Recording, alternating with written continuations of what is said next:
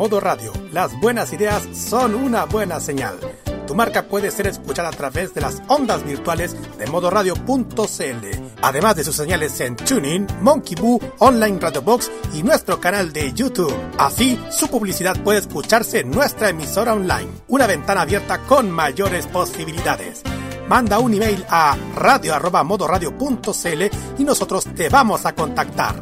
Vive Modo Radio, programados contigo.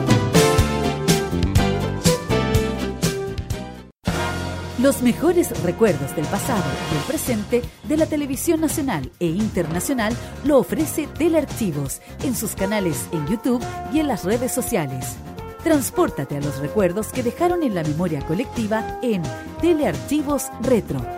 Conozca cómo ha sido el presente durante los últimos años en Telearchivos Moderno y revisa los mejores archivos en imágenes a través de nuestras redes sociales en Facebook e Instagram. Déjanos tu comentario en nuestro extenso material de archivo, que cada día crece más y más gracias a nuestros constantes archivos.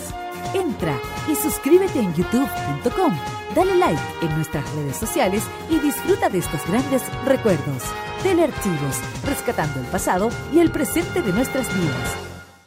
Vive esta Navidad 2023 programado con quienes más quieres.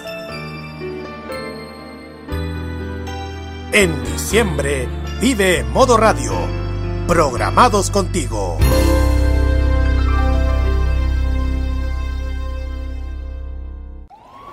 Desde hace cinco años, un grupo de frikis fugados de un laboratorio crearon una fórmula poderosa que transforma a cualquier persona en un fan del anime.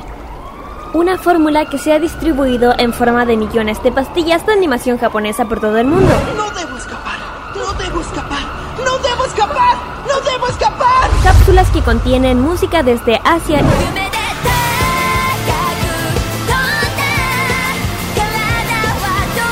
y varios litros de jarabe con sabor a videojuegos. Manga y cómics que se entregan cada sábado en la tarde. Desde ahora, Kirari Usagi Ojeda, Carlos Pinto, Dani Bru y Roque Espinosa levantan el telón de una tienda que atiende desde hace más de 200 episodios. Konnichiwa, Fanmasha Popular e yokoso. Damos inicio a Fanmacia Popular en modoradio.cl.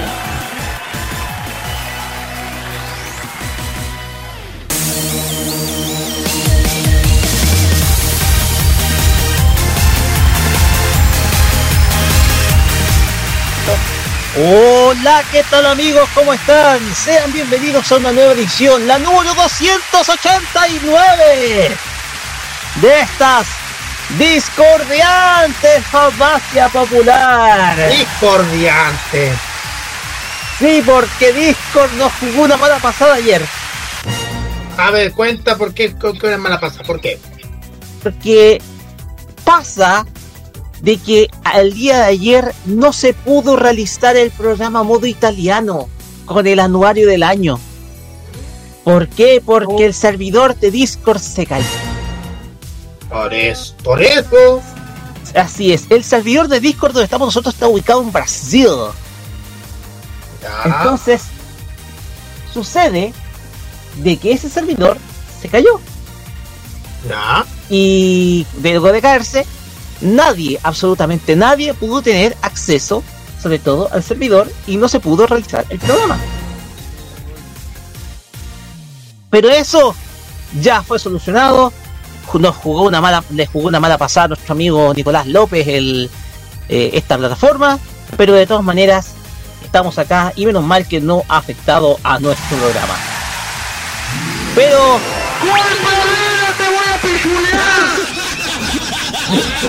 Dios mío. Esto va para Discord.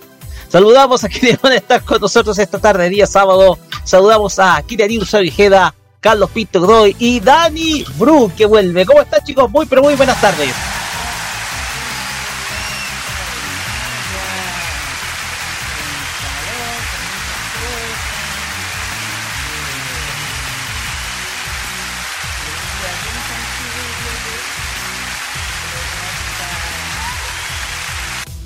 Así es, ¿cómo están chiquillos? Eh, Iniciando esta otra semana, otro fin de semana de sábado aquí en Modo Radio.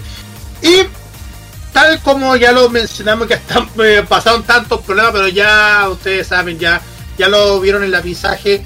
El modo italiano capítulo final va a ir la próxima semana, próximo viernes, así que para que sí o sí vamos a disfrutar de, los, de lo último del anuario de este año que ya se nos va.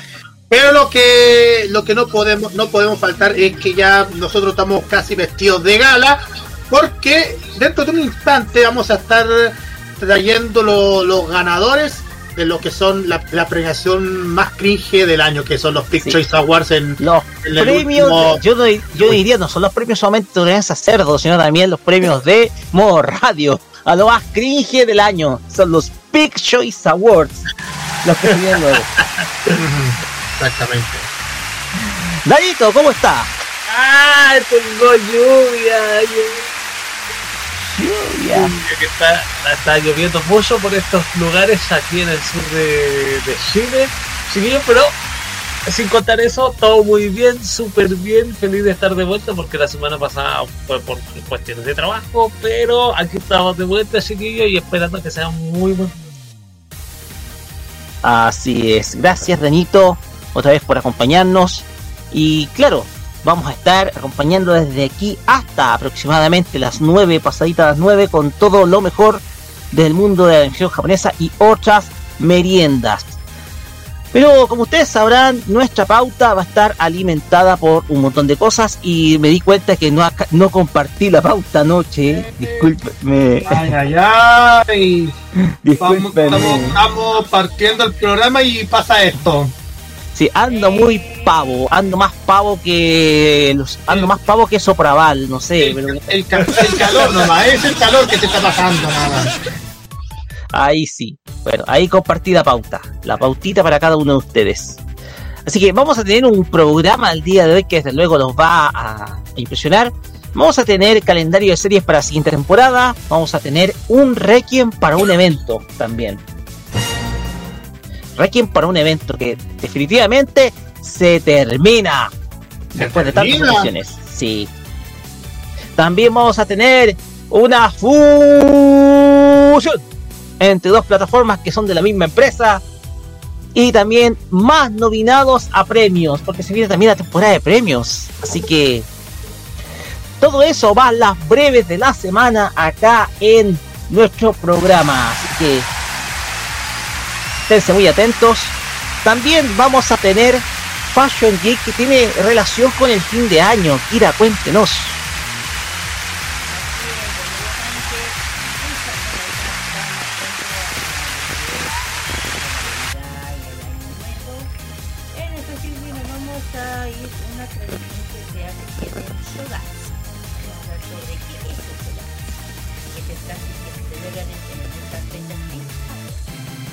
Así es. Porque se nos el fin de año, una tradición que está muy próxima y que van a celebrar muy pronto los, eh, los japoneses también, bueno, también hacer nuestros preparativos, pero también vamos a tener emprendimientos geeks como en toda la semana, ¿cierto, Kira?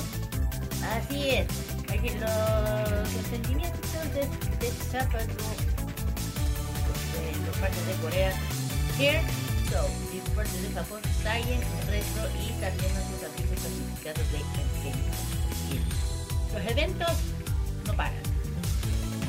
Y menos cuando se trata de, de que son que ya estamos en diciembre y a puertas de entrar enero. Así es. Los eventos no pagan y en enero vamos a tener también muchos eventos veraniegos, así que también vamos a tener eh, la, la máquina del tiempo y esa es reseña, pero vamos a estar en la máquina del tiempo, que en esta oportunidad va a viajar al año 2009, nos vamos a julio de 2009. ¿Y con qué nos vamos a encontrar a julio de 2009? Con una serie que dio inicio a toda una saga a nivel animado y que desde luego es una serie que digámoslo no es muy común de ver. Es un poquito rara. Puede volverse confusa pero tú tienes que seguirla muy bien seguir muy bien los detalles seguir muy bien las cosas porque sin duda alguna esta serie va a darte otra perspectiva de la vida y te digo de la vida desde el punto de vista no de reflexivo sino dentro de lo curioso o extraño esta semana en la máquina del tiempo vamos a hablar de Bakemonogatari en donde vamos a estar detallando qué cosas tiene esta destacada creación llevada primero a novelas ligeras y después a animación. Y por supuesto vamos a tener a Sí. eh, en esta oportunidad hacia dónde va viajar. Más a China. A. Porque, porque vamos a meternos eh, con algunos éxitos que han sonado según lista de, de TMA Unichart de Billboard. Igual han aparecido algunos temas y, y hay, que, hay que decirlo. Lo- lo- la música china, la música del C-pop sí que la está arrasando muchísimo allá en dicho país y creo que ustedes ya deberán conocer cómo son los nuevos temas que ya ingresan al ranking musical. Así que todo esto y la mejor música lo vamos a tener durante esta jornada de fan más popular aquí en modo radio para hoy 16 de diciembre. Y es, no queda nada para el final de año, quedan dos semanas. Tenemos que estar preparando los institucionales del próximo año. Sí, El no- programa de fin de año, que es la Sí. última hora. y la última El hora pro- sí. El programa de la Navidad. Todo Ah. eso tenemos que preparar, pero muy, pero muy pronto. Así que esténse listos porque eh, Farmacia Popular va a estar, como ustedes saben, en todos lados. Y desde luego, vamos a estar, eh, desde luego, por ustedes en nuestros- los eventos de final de año, como son Navidad y Año Nuevo, con programas especiales. Y ya dicho esto, Carlos Pinto, ¿qué, Sí. tal, ¿qué tal si nos vamos con nuestras redes sociales? Y así es. Ahí está, porque ahí está puesto la música que siempre hago oficial para todo lo que se trata de redes sociales. Facebook, porque ya. Facebook, Twitter, Instagram y tweets arroba modo radio CL y arroba farmacia popular MR usando el hashtag farmacia popular MR. WhatsApp más 569-945919. Eh, estamos en envío.modoradio.cl, TuneIn, Monkey Online Radio Box, la aplicación de Energic. Y eh, también estamos vía YouTube, modo radio, para que nos puedan vernos mientras se ven las cámaras eh, de Japón a esta hora.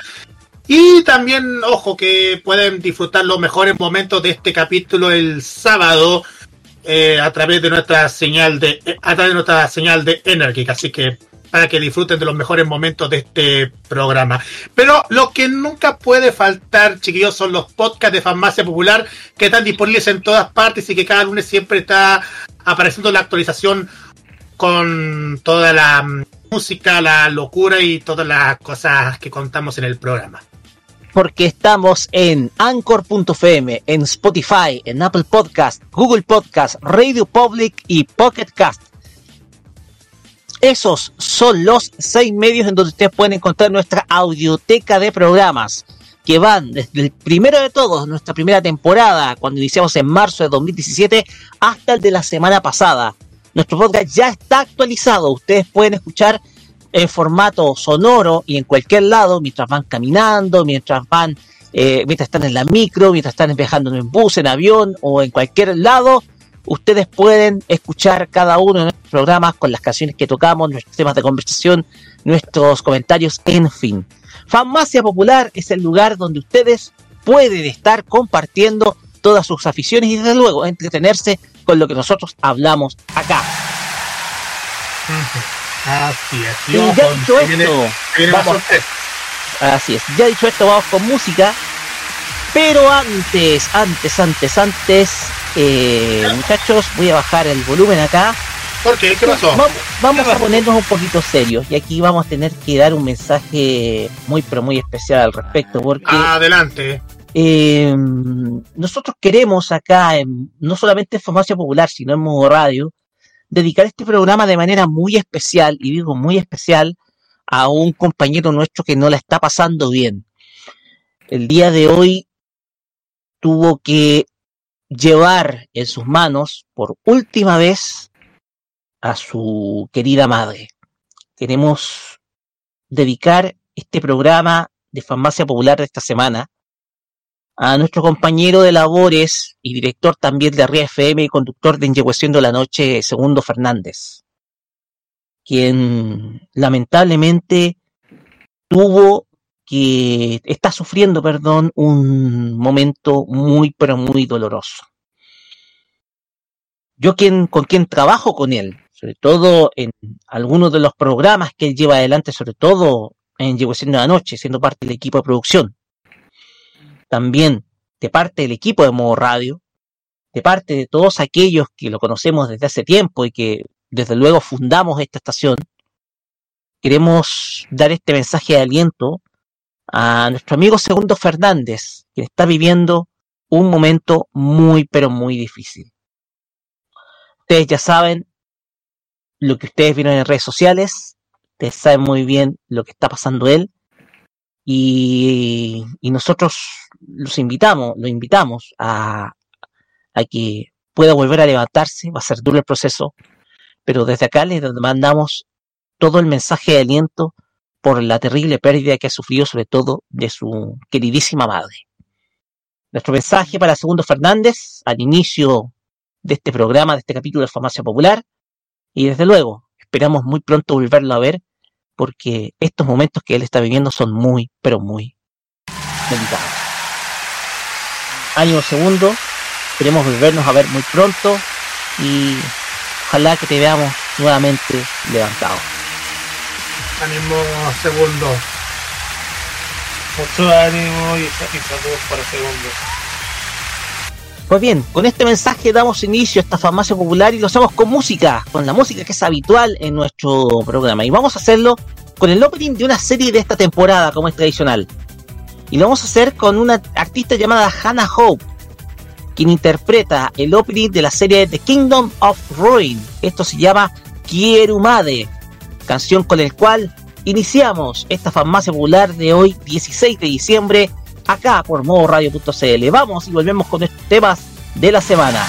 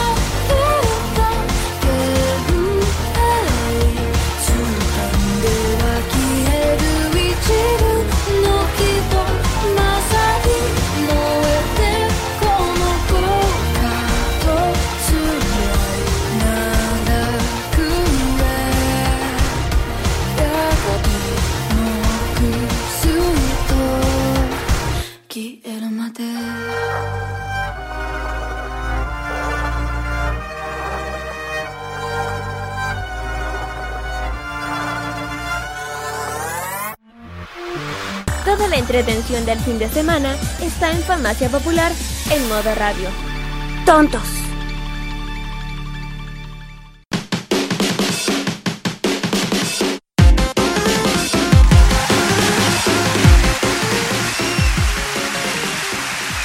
Continuamos acá en Farmacia Popular por modo radio y llegamos a la sección en donde revisamos las noticias más importantes de esta semana Fiki.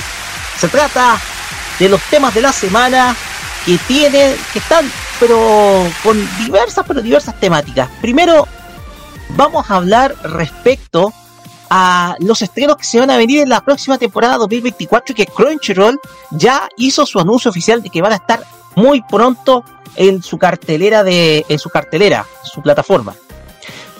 Pues bien, pasa que el pasado día miércoles Crunchyroll anunció eh, la difusión de varias series de anime, las cuales se van a estrenar en la temporada invierno 2024. A continuación vamos a enumerar las, series que se van a emitir y en qué formato van a venir eh, a, cada uno de los países. Así que atención por favor. Vamos, comenzamos con el día 29 de diciembre, donde se inicia ficha de con eh, the Witch eh, eh, Zero Point Each. Bird the Witch, como también se le conoce. Pasamos ahora al día primero de enero de 2024, donde se estrenará la serie de Fluffy Paradise. Pasamos al día 3 de enero, en donde se emitirá, ya se emitirán aquellas series con los diferentes doblajes.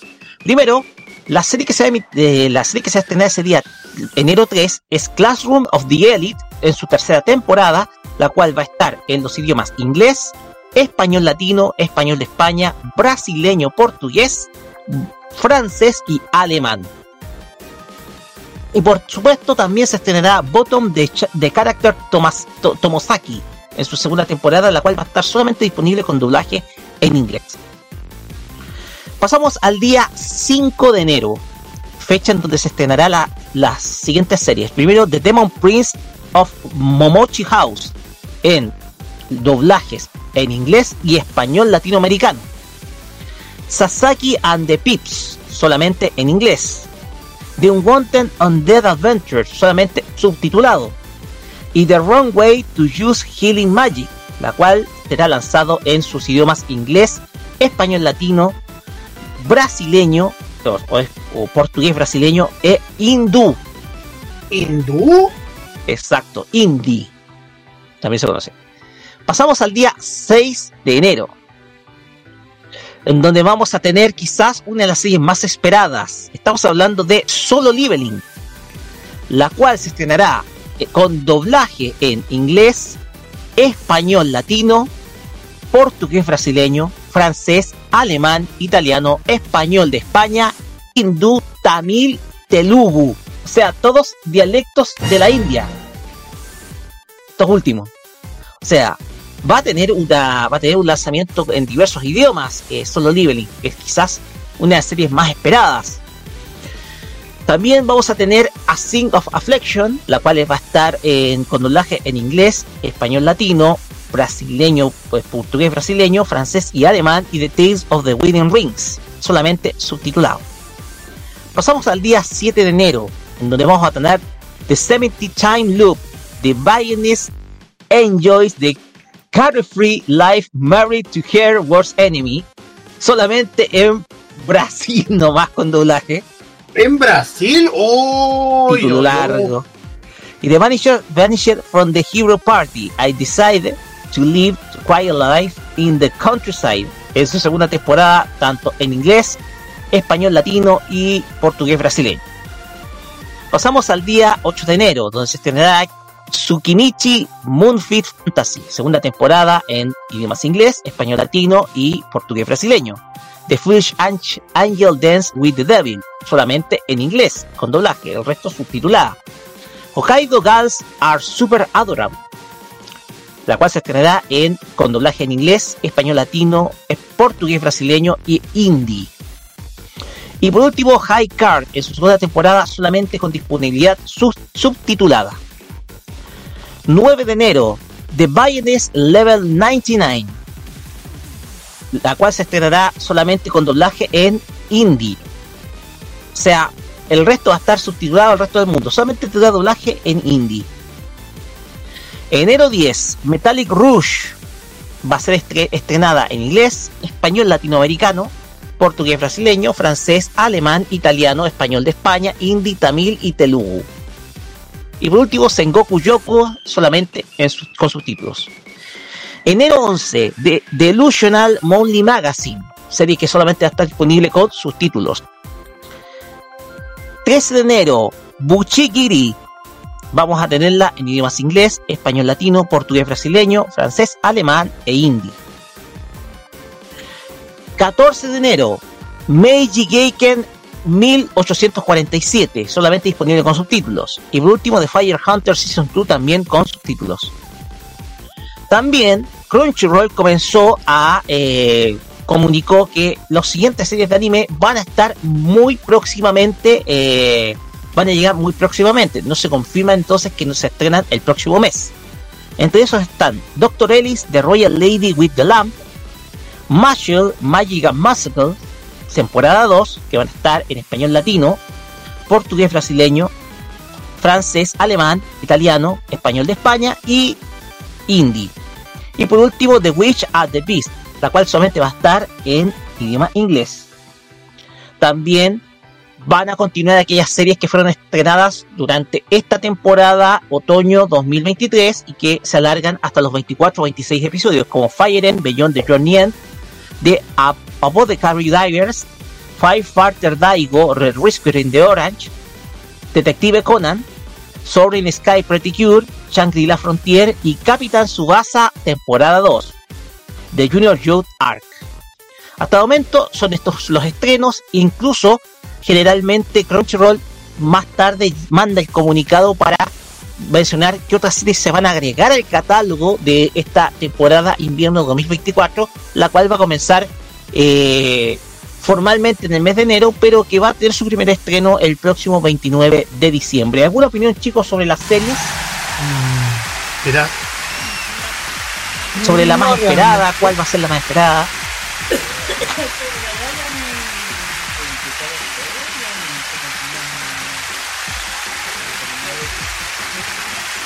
mira, dale. Ya. El tema de Shaman King es que parece que no, eh, Shaman King Flowers, que está pronto a estrenarse, parece que no va a llegar a Crunchyroll, sino que se estrenará en otra plataforma. Probablemente puede ser a Netflix, hay que estar atento. Mm, Bueno, yo concuerdo con cada uno de ustedes. Hay que decir una cosa, Crunchyroll ha, ha estado durante todo este año y a lo largo de toda la todo lo que es la mitad de, de esta década lanzando, lanzando, lanzando muchísimos animes eh, con algunos con doblaje, otros subtitulados, porque la gente la lo pref- prefiere muchísimo sintonizar eh, lo que es el contenido de animación japonesa a través de esa plataforma. Y y no, y no digo esto porque el tema de que, que Sony tiene el control de, la, de esto. Yo digo también porque, porque mm, hay mil, hay gente que si, si bien espera con ansias algún anime en, en estreno, la gente se, se va a enganchar a comprar, a comprar o adquirir su, su membresía de Crunchyroll para poder disfrutar tanto del- de los animes como mm, los contenidos que ofrece Hollywood a, a- un contenido aparte, por ejemplo, el catálogo musical, por ejemplo. Desde luego, pero eh, igual, eh, tal vez los estrenos más esperados no, no, aquí no están en esta lista. Tal vez se puede destacar Classroom of the Elite, que es una serie que luego es un, es una serie que tiene aspectos, por ejemplo, de comedia, comedia romántica, la cual eh, va, a va a iniciar su tercera temporada, la cual va a tener disponibilidad en varios idiomas. O también la misma Solo Leveling, que está inspirada en un manga y que ha causado un poquito de polémica producto de su contenido. Exacto. Eh, pero son muy pocos los títulos, por lo menos que yo avisoro que son muy, muy esperados.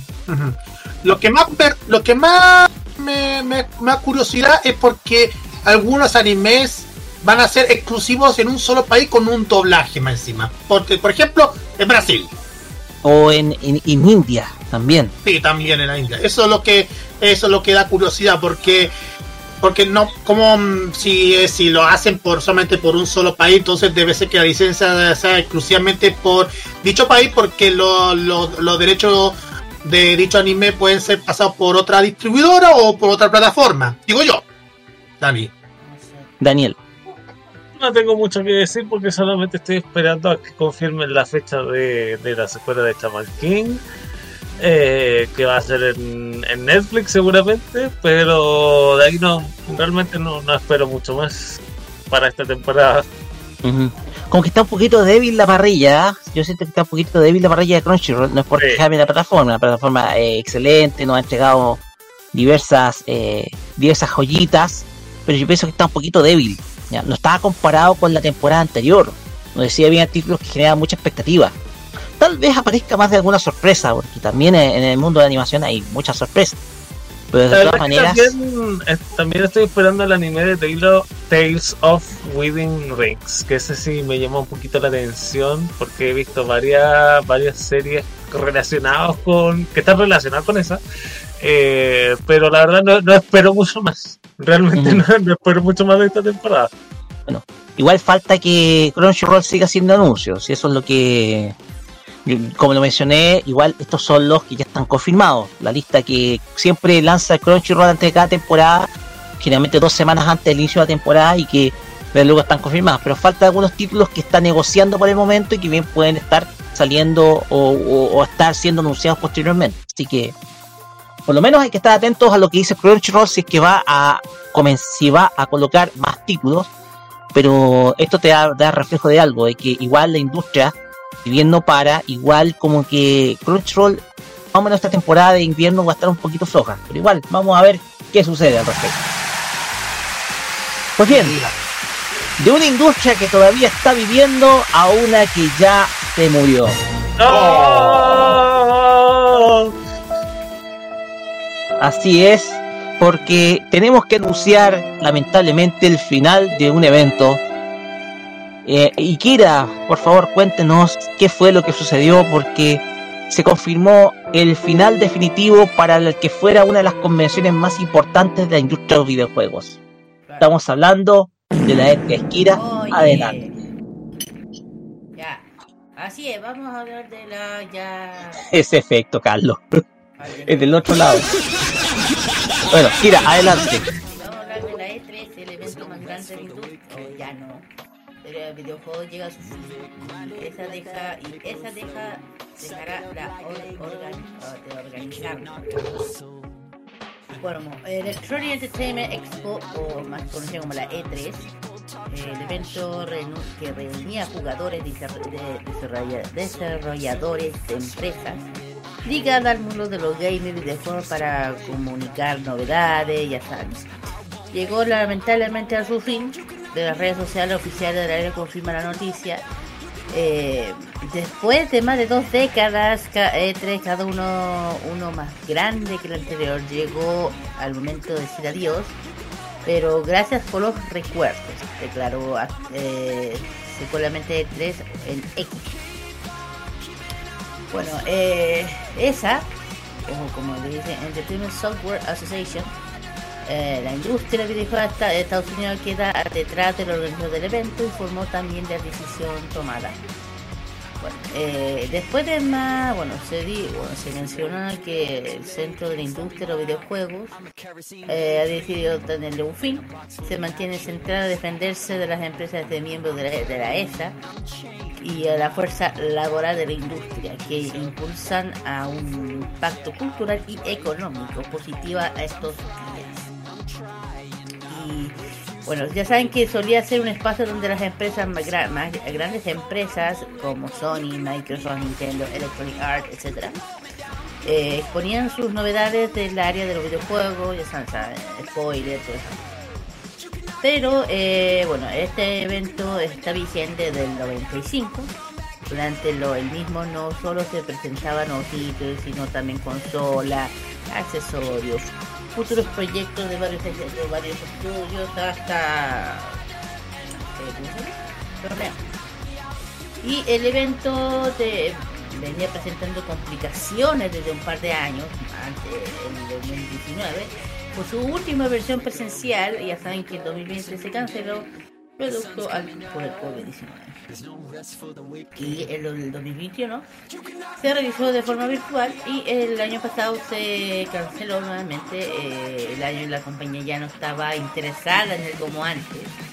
Y, y bueno, eso es lo que se menciona ya de lo que pasa con la E3 y ya no va más y bueno todos lo que sabemos de esto saben perfectamente qué fue muchas empresas como el que mencioné se han ido alejando de esto y han decidido bueno yo, creo que esto pasó con la pandemia que empezaron a, a independizarse y crear sus propios eventos tanto Nintendo, Sony, Xbox, y eso yo creo que es lo que y, y además que la disminución de los fans además que pucha, eh, a- a- empezó a decaer todo el tema, no sé qué pasó, hubo, hubo conflictos por ahí internos, Y como se fueron empresas gigantes importantes de videojuegos, ya no tenían patrocinio eh, X. Y eso es lo que yo creo que terminó matando esto, eh, la pandemia más que nada, yo creo que le dio el el, puntapié. Y ya, la única que queda de este de este mundo eh, de eventos de, a los videojuegos es la Gamescom. La CES. La CES, la que Una es- hace en Europa, en Alemania. Ah, no, pero esa es la Gamescom. Pero yo te hablo de la CES Gamescom, también. Ah, sí, sí, por eso. La las CES, dos, en. Estados Unidos está la CES que si bien se abarca todo lo, abarca todo tipo de tecnologías, Sí, eso sí. eh, Pero, eh, si por ejemplo para el hogar, pero en videojuegos también está involucrado. Sí, pero la única que queda dedicada a los juegos es Gamescom. La, la Gamescom que se hace en Alemania, otro de los más grandes e importantes inventos de los videojuegos. Tengo una premisa sobre la Gamescom, por cierto. Eh, Ok.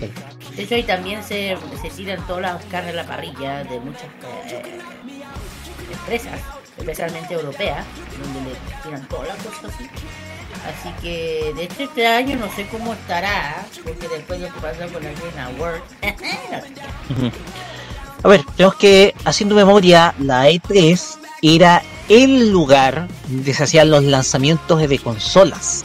sí, Era el lugar, o sea, el- la instancia para el lanzamiento de las consolas era de E3. Podemos acordarnos de lanzamientos muy, pero muy importantes. Primero está, en la primera E3 se vio una guerra infernal, porque teníamos, por un lado, cuándo se va a lanzar la PlayStation 1 y a qué precio, y Ah, qué es lo que tiene preparado Sega con la Saturn. Entonces tenías esa guerra por ahí entre ambas, que le costó la vida a Sega, de hecho, en el lanzamiento de hardware, porque PlayStation salió mucho más barata y da el golpe en la E3 Sony con la PlayStation. Nos acordamos de diversos lanzamientos, la Nintendo DS también se lanzó, se lanzó ahí y fue una primicia, fue una revolución la Nintendo DS porque pasaba a toda una era como la game, que, representó la Game Boy. También está la PlayStation, el lanzamiento de la PlayStation 3 y muchos otros lanzamientos de consolas que nosotros, o que mucha gente, perdón, presenció en la E3. Pero como dijo la Kira, no solamente fue la pandemia, sino que las marcas más importantes de la industria, yo te hablo Microsoft con Xbox, Sony con PlayStation y Nintendo, optaron por el camino de crear sus propios eventos para sus fans. Eventos propios y fueron abandonando la E3. Y el gran golpe lo da la pandemia. Y le da el gran golpe a la pandemia, pues la pandemia llevó a que el evento tuviera que suspenderse por dos años. E incluso tres años. Tenemos que recordar que se suspendió este año. 2021, 2022 o 2023. El tema es que no tenían los suficientes expositores para poder presentar. Y hoy en día, viendo que se suspendía por cuarta vez la E3 y viendo que se ya se bajaban algunas empresas, definitivamente EISA, que es la orga- que organiza la E3, cancela definitivamente el evento. Yo te diría que es el fin de una era. Ahora bien, EISA, que organiza este, este evento, va a yo creo que va a ser la reingeniería para preparar otro tipo de, de- convenciones. Ya lamentablemente la E3 no, no va porque ya se optó por otro tipo de caminos. Las grandes marcas le dieron la espalda a la E3 no digo teniendo en la espalda el sentido de que optaron por seguir su propio camino, sus propios lanzamientos, viendo que el potencial que tenía la transmisión vía streaming. Y desde luego, lamentablemente eh, la E3 yo creo que no se supo reinventar a tiempo. Dani, Carlos. Eh, a ver, es que la, la E3 tuvo un golpe bastante duro cuando bajó, se bajó Sony en el 2019. Eh, y creo que ese fue como el, el inicio de lo que está pasando ahora. Más allá del tema de la pandemia, que si bien la pandemia afectó a bastante al, al evento, creo que fue el, el tema de, de los servicios de, de streaming, de que cada vez más empresas se, le siguieron a Sony con este tema de, de- bajarse del evento y empezar a hacer sus propios eventos. De hecho, Sony no, no fue que haya hecho el, el- no fue que se haya dedicado al streaming, sino me parece que comenzó a hacer sus propios eventos para anunciar sus juegos, pero no me acuerdo muy bien de cuál era el nombre del evento que hacía Sony, sinceramente. Eh, pero cuando se anunció que Sony se iba a bajar de la E3 en el 2019, ese mismo año, eh, finales de año, eh, Sony lanzó su, su evento personal, digamos, eh, para poder hacer sus propios anuncios de, de juegos. Y muchas empresas empezaron a hacer, eh, empezaron a hacer lo mismo, bajarse de la E3 para sumarse al streaming o empezar a hacer sus propios eventos. eh, y. Nintendo con la Direct, por ejemplo. Claro. Pero el tema de Nintendo, creo que Nintendo no afectó tanto como cuando lo hizo Sony. ¿ah? Ujú. Nintendo, cuando, cuando Sony se bajó, Nintendo ya llevaba bastante tiempo haciendo el- la- lo- lo- los directos. Claro. Exactamente, yo concuerdo con cada uno de ustedes. Bueno, también creo que aparte de, de las bajas, eh, yo creo que la pandemia,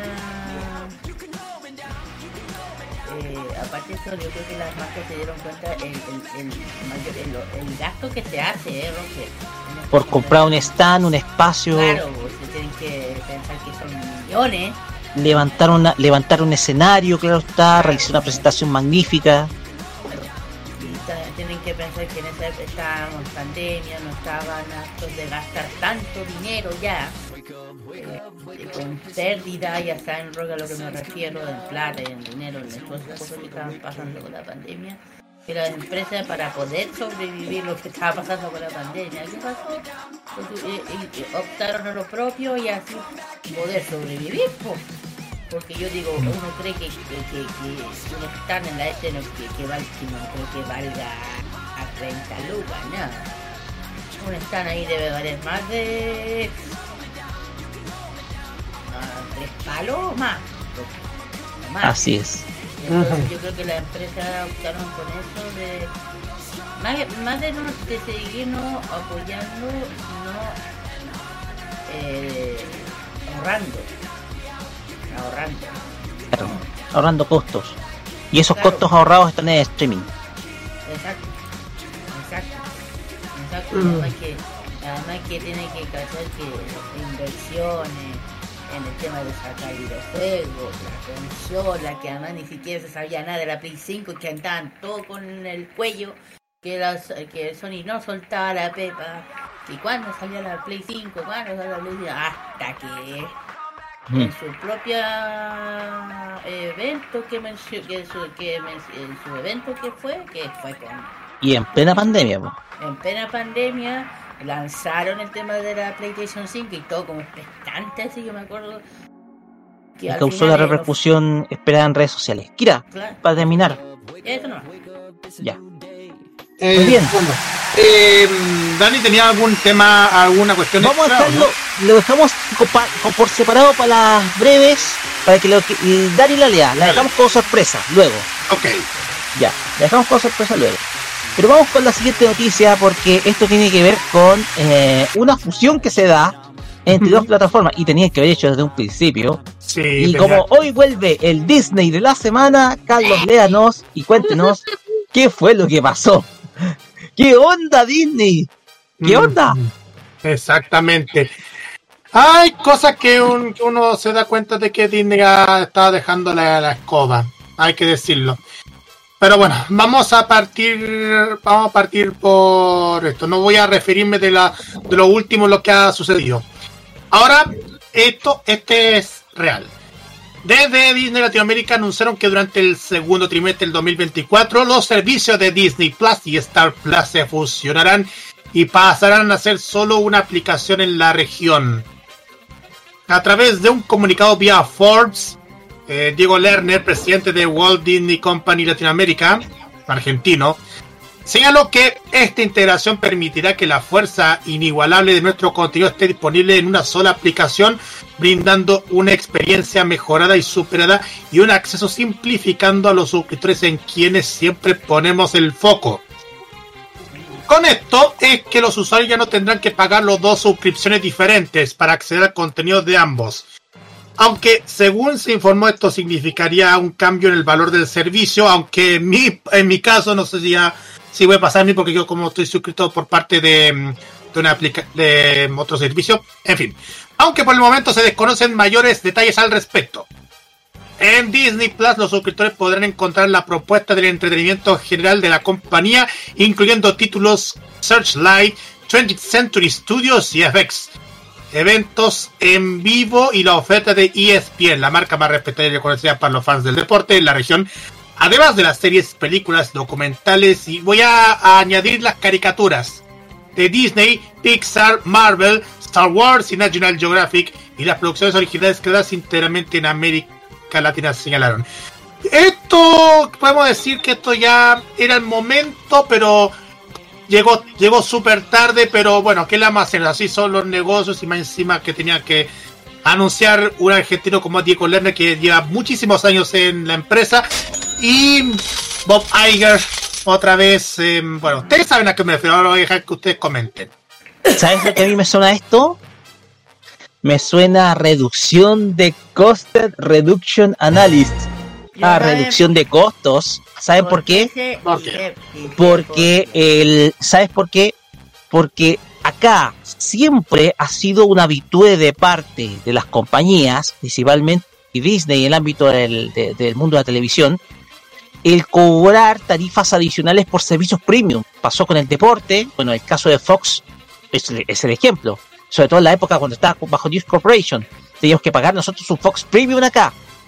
Mientras que en los otros países, por ejemplo en Norteamérica o en Europa, tenían que verlo por el servicio básico. O sea, pagamos siempre el servicio premium. Lo mismo en ESPN. Se tenía que pagar el servicio premium para ver este, los, los, los, partidos. O sea, es una, era una habitué de parte de las compañías cobrar servicios premium acá. Y en el caso de los servicios de streaming, lo mismo. Y en el caso de Disney, pasó con diferenciar los servicios que entregaba Disney. Eh, por un lado, Disney Plus, con todo lo que tenga que ver con la franquicia de Star Wars. National Geographic, también eh, lo- las películas de estudio, Dis- de estudio Disney, de Pixar, todo ello su servicio Plus, mientras que todas las todas las franquicias que eran o que pertenecían a 20th Century Fox iban por el servicio Star Plus. El tema acá es que como Disney está en una situación no crítica, pero sí con problemas económicos, le es mucho más barato mantener un servicio que dos. Y no me mientas con eso. Es más barato mantener un servicio que dos.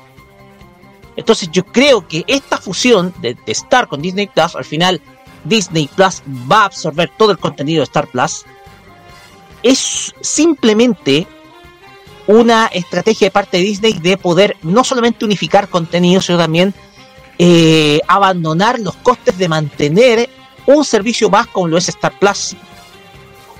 Porque recordemos que Disney Plus no es solamente una un servicio de streaming a domicilio, sino también se ha convertido en un problema insoluto de Disney que le ha provocado no solamente una fuga de efectivos, sino también eh, un costo de oportunidad en términos de que hoy en día las personas, por temas de comodidad, no eligen ir al cine y se quedan viendo las películas por la plataforma. Y eso, eso tiene repercusión en una caída en los ingresos de la de Disney como compañía en términos de quilla. Entonces, es más barato mantener todo en una plataforma que ten- tenerla en dos. No sé qué opinan, chicos. De hecho, siempre No, encontré que era que una a- muy. Espera, espera. Perdón, dale que No, lo único que voy a decir, eh, Disney, eh, siempre llegando al último momento. Y como digo yo, eso debieron haberle hecho desde el principio. Sí, justamente. Esto lo debieron haber, esto, esto lo debieron haber hecho desde el principio. Además, con las bajas que han tenido, que no voy a nombrar, que no han ganado nada, que no han llegado a ningún número bueno, positivo, hablando de sus películas, que, y, y otra más que va para el fracaso, Twitch. Así que, eh, claro, con toda la pérdida que han tenido, no me extrañaría, Roque, que terminaran uniendo a estos dos porque la plata ya no les da. Claro, o sea, que, es que de fondo esta es como una medida desesperada, se puede decir, porque, a ver, el tema de haber usado dos plataformas de streaming es por netamente eh, por la razón de que había cierto contenido de Fox que no era que no estaba muy relacionado con el contenido que habitualmente daba Disney por ejemplo los deportes. O sea cuando se adquirió eh, o cuando estaba en proceso de adquisición Fox eh, mucho se estaba discutiendo de qué iba a pasar con los canales de deportes. Y de hecho salían memes de ratón Mickey relatando goles en, en ESPN pero eh, creo que esa fue bueno creo que esa fue uno de los principales motivos por los que eh, se decidió en un principio optar a la idea de, crear una segunda plataforma de, streaming. Les bien. Ahora con- tomando esta medida que también creo que tenían que haber hecho desde el principio dejarlo todo en una sola plataforma. Y, y lo hacía todo mucho más fácil Exacto. Así es. Y ojo que, que esto, eh, esto va a forzar a Disney a, a meter en su misma plataforma de Disney contenido que no están acostumbrados. ¿Les digo yo? Que va a incrementar el control parental ahí. La cuestión de control diciendo, Van a parental. meter cosas que no están acostumbrados como los Sims. Ah, por eso estoy diciendo. Y yo no sé qué va a pasar ahí. Yo creo que la gente. Es que por otra parte yo creo que está bien porque yo creo que los dos costos, tanto Star Plus y Disney Plus, los costos de los dos yo lo encontré demasiado abusivos lo caro que eran. Perdónenme. ¿Por qué lo digo? Netflix aprendió la lección y los bajó. Yo lo estoy defendiendo por algo. Pero lo que digo, Disney igual es, ojo no, que el, el, el, el paquete no es barato. No es barato. Muy bien, ver- vamos a ver hay el que resultado. a ver si la, que la- van a pagar, claro, pero más para los cabros chicos. Que ven el tema de Minnie, Mickey Mouse, todo el tema. Pero, La cuestión es que vamos a ver ahora qué es lo que pasa con, eh, con este ya Disney Plus unifi- unificado. Recordemos que la plataforma del. Recordemos que la plataforma eh, HBO Max es mucho más grande en términos de contenido. Y tú, si tú te das cuenta, la ventaja que tiene HBO Max, si bien hay una desventaja, es que no funciona bien en algunos televisores, tengo que decirlo. En el caso de, de- de- de- el caso de mi, de mi hermana, eh, igual tú tienes todo el contenido a la mano, incluso contenido de otras compañías, no solamente de Warner Bros. Entonces ahí tiene una ventaja HBO Max. Y Disney pretende hacer lo mismo al unificar el contenido de, de Fox, lo que era de Fox con lo de, lo de ellos, las series que daba Fox, las películas, obvio, y llevarlo, claro está, al. Llevarlo está a, a Disney Plus, entre ellos los Simpsons, o sea, Ajá, Vamos a ver qué exacto. sucede. Vamos a ver lo que sucede con, con, con Disney Plus. Vamos a ver si esta estrategia, esta estrategia le resulta, pero vamos a ver, vamos a eh, este cambio, eh, bueno, a- hay que decir que a Disney le, for- le forzaron el cambio, así que, Sí, igual, ya, igual ya era hora. Ya era hora. claro. Pues bien, pasamos a otro tema porque saben, se viene la temporada de premios. La semana pasada hablamos de los Saturn Awards, los premios Saturn, que premiaban a los mejores del cine de fantasía, ciencia ficción y de terror. Y ahora se dieron a conocer durante esta semana, si no me equivoco, el pasado día domingo, los Golden Globes, en donde el anime es protagonista principal. Kira, adelante. Ah, sí, eh, bueno, eh, eh, Cuente, Kira. Así, vamos a hablar sobre lo que lo- esto- otro de los premios más grandes que es el Golden Golden Go- el Globo de Oro. Eh, bueno, eh, está pasando, bueno, una cosa que de dos cosas increíbles que está pasando, el niño y la garza del gran Miyazaki y Suzume dominadas al Golden Globo de Oro 2024 a mejor animación. Aquí, cuidado. Aquí tenemos dos grandes que se van a enfrentar, digo yo, Miyazaki y Makoto Shinkai. Aquí Bueno, eh, películas de anime como El niño y la garza de eh, el gran maestro Hayao Miyazaki y, y Suzume, otro de los grandes maestros Makoto Shinkai, podrían llevarse uno de los eh, Globos de Oro. A pesar de su reconocimiento de festivales internacionales de cine, las películas de anime no son, no son consideradas en premiaciones, como Oscar. Sin embargo, esta racha parece que cambiará por, lo- por porque de menos tenemos al niño de la, el niño la garza y Suzume que como si nominados a mejor animación en los Globos de Oro, que se llevará a cabo en enero del 2024, o sea, o sea, el otro año. Vale la pena señalar que El Niño y la Garza el- es el regreso al cine por parte de Miyazaki, eh, retiro, mejor dicho, retiro, quien ganó eh, un Oscar eh, anterior por Viaje de en 2003 y que ahora podría obtener su propio, eh, su primer Globo de Oro eh, también por parte de, por parte de Makoto Shinkai. Por fin logra una anima- eh, nominación internacional, en tu caso creo que yo es verdad, después del éxito que tuvo Your Name, por lo otro, eh, por lo que ahora se, espera que Suzume eh, pueda ganar. Bueno, estas son las películas que están nominadas a mejor animación en, el, en, los Globos de Oro. Primero, Niño la Garza, Studio Ghibli, Japón. Segundo, esto no va a ganar ni cagando. ¿Qué, quieres que te? Con todo, perdón mi, mi- impresión.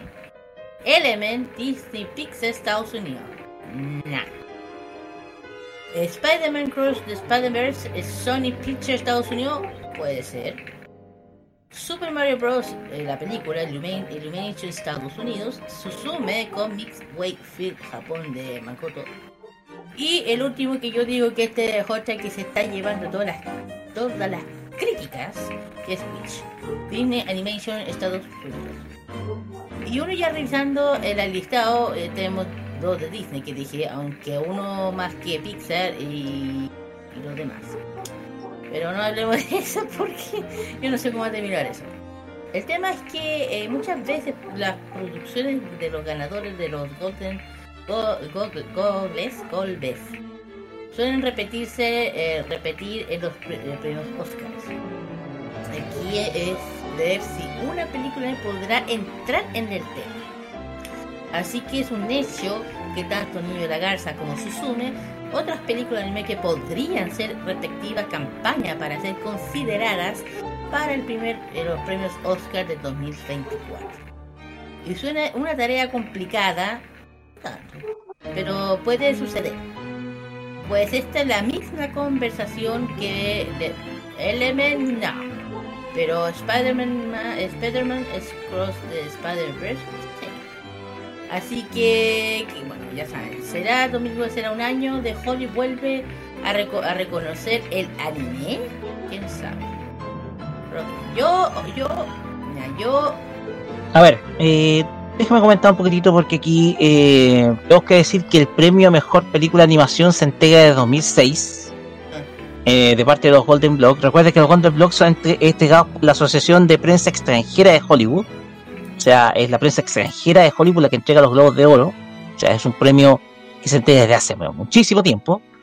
Y vamos los que han estado, estuvieron, fueron los ganadores. 2006 fue Cars de Pixar, le ganó a Happy Feet y a Mon- Monster House. Recordemos que Happy Feet terminó ganando el Oscar. O sea, no siempre se repite la secuencia ganador del Golden Globe, ganador del Oscar. 2007 Ratatouille ganó el Oscar. Wall-E fue la ganadora de 2008. Up fue la ganadora de 2009. Toy Story 3 2010. Aquí se ve la primera otra diferencia porque la ganadora fue las aventuras de Tintín, el secreto del unicornio, cuando la que ganó fue Rango. En el 2012 fue Brave, Valiente, que también ganó el Oscar. 2013 Frozen. 2014 Cómo entrenar a tu dragón 2.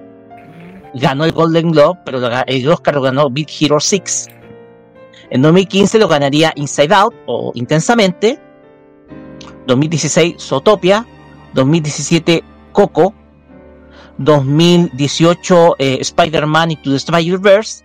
2019 lo ganó eh, Missing Link. Pero ustedes saben que fue muy polémico este año, sobre todo en los Oscars, lo que ganó Toy Story 4. Eh, el año 2020 lo ganó Soul, quizás la última gran película de Pixar. Y digo la última gran porque después se fue la imaginación. 2021 Encanto ganó el, el Golden Globe. 2022 lo ganó Pinocho de Guillermo del Toro que también terminó ganando el premio al el premio Oscar.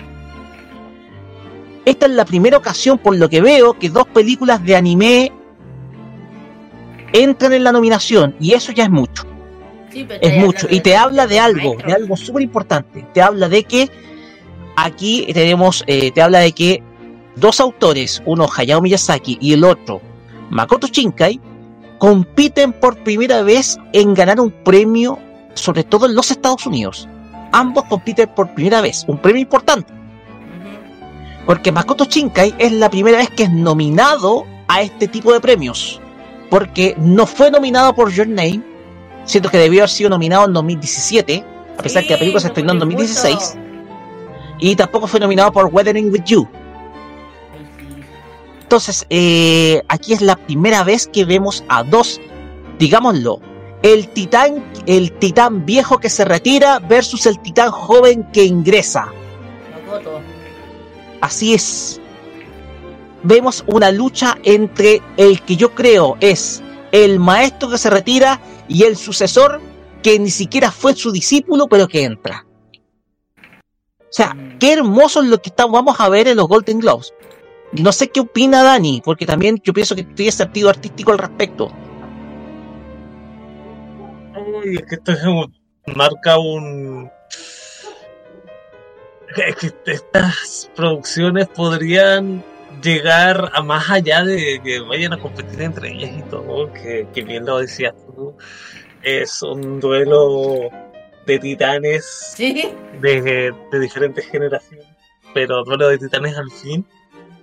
Eh, esperamos que ambas eh, puedan llegar a ser nominadas también a Oscars. Sí, el anime poco a poco eh, vaya teniendo una mayor presencia fuera, eh, fuera de las premiaciones de, que, que se hacen en Japón, o sea, que se que lleguen a otras premiaciones alrededor del mundo. Eh, me gustaría mucho también que hayan ganadores, películas de anime ganadoras eh, en premiaciones que sean como el, como el Oscar. La verdad, esto marcaría un, no sé si un precedente, no sé si decir un precedente porque no sé si esto ha pasado alguna vez que una película de anime haya ganado un Oscar, pero Sí, lo hizo. Eh. Hayao Miyazaki lo hizo el 2003 con El viaje de Chihiro. Ah, verdad. ¿Cómo se me va a olvidar el viaje de Chihiro? Dios mío, ¿por qué? Pero eh, creo que sería como la única, ¿sabes? Me, me gustaría más que hubiera otra película que también sea reconocida en, en ese ámbito. Concuerdo con cada uno de ustedes. Así es. Vamos a ver, yo creo que en los Globos de Oro podemos ver algo histórico.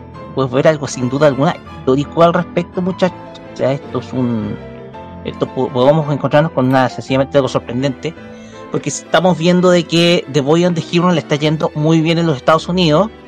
O sea, recaudar 17 millones de dólares por una película extranjera no es malo absolutamente. no. porque no tiene una los esquemas de promoción de una película de este tipo son mucho menores a los de las mismas producciones de Hollywood. Entonces, Boy on the Hero está marcando bien en Japón, o sea, pero está marcando bien en Estados Unidos, Y desde luego eh, no me va a extrañar de que termine ganando el premio. Probablemente que lo, probablemente yo diría The Boy and the Hero es la gran favorita. Con el perdón que te tenga Makoto Shinkai, ha hecho tres, gra- tres grandes películas de anime que sin duda algunas son obras maestras, pero que la crítica no ha reconocido, pero que desde luego yo creo eso que The Boy and the Hero, por el éxito que está teniendo Estados Unidos, yo pienso que va a ser la ganadora del, del Oscar a Mejor Película Animada, además que va a ser simbólico, es el retiro de Hayao Miyazaki. Pues bien, cerramos esta cerramos esta noticia, pero vamos vamos a las noticias cortas porque yo tengo algunas novedades, no hay muchas novedades, pero dejemos las noticias cortas para Dani que nos tiene una novedad importante sobre un evento. Eso. Dani, por favor, Adelante. cuéntenos de qué se trata. Le vamos a ceder Habíamos este hecho- espacio a usted. Sí, habíamos hecho una pequeña mención cuando hablamos de la E3, un- habla- hicimos una pequeña mención a la Gamescom, pero en este caso se trata de una eh, versión especial porque la Gamescom por primera vez va a llegar a Latinoamérica. ¡Oy, oy, oy! Así es, Gamescom eh, va a presentar una versión fusionada, fusionada con el Big Festival, que es un eh, festival de juegos independientes. Eh, y así va a presentar Gamescom Latam, que se va a llevar a cabo desde el 26 al 30 de junio en 2024 en Sao Paulo, en Brasil. Los visitantes van a encontrar lo mejor eh, y más actualizado del mundo de los videojuegos. Las empresas más importantes de la industria de los videojuegos se van a reunir para hacer revelaciones especiales, lanzar sus nuevos proyectos, poner sus títulos más famosos a disposición del público y mucho más. De hecho, van a haber más de 250 juegos disponibles para testear. Además, el evento eh, para el público también cuenta con un meet and greet con creadores. eh, van a haber conferencias, cosplay, eh, juegos de mesa, campeonatos de eSport y un área de negocios para profesionales de la industria. Todo esto del 26 al 30 de junio en Brasil 2024. Oye, esta es una tremenda noticia que un evento como la Gamescom llegue a Latinoamérica, que llegue a Brasil. Tenemos que recordar que Brasil es uno de los países que tiene mayor, tiene, que, que ofrece las mejores condiciones para hacer gaming, sobre todo la ciudad de Sao Paulo, sobre todo la condición de su internet.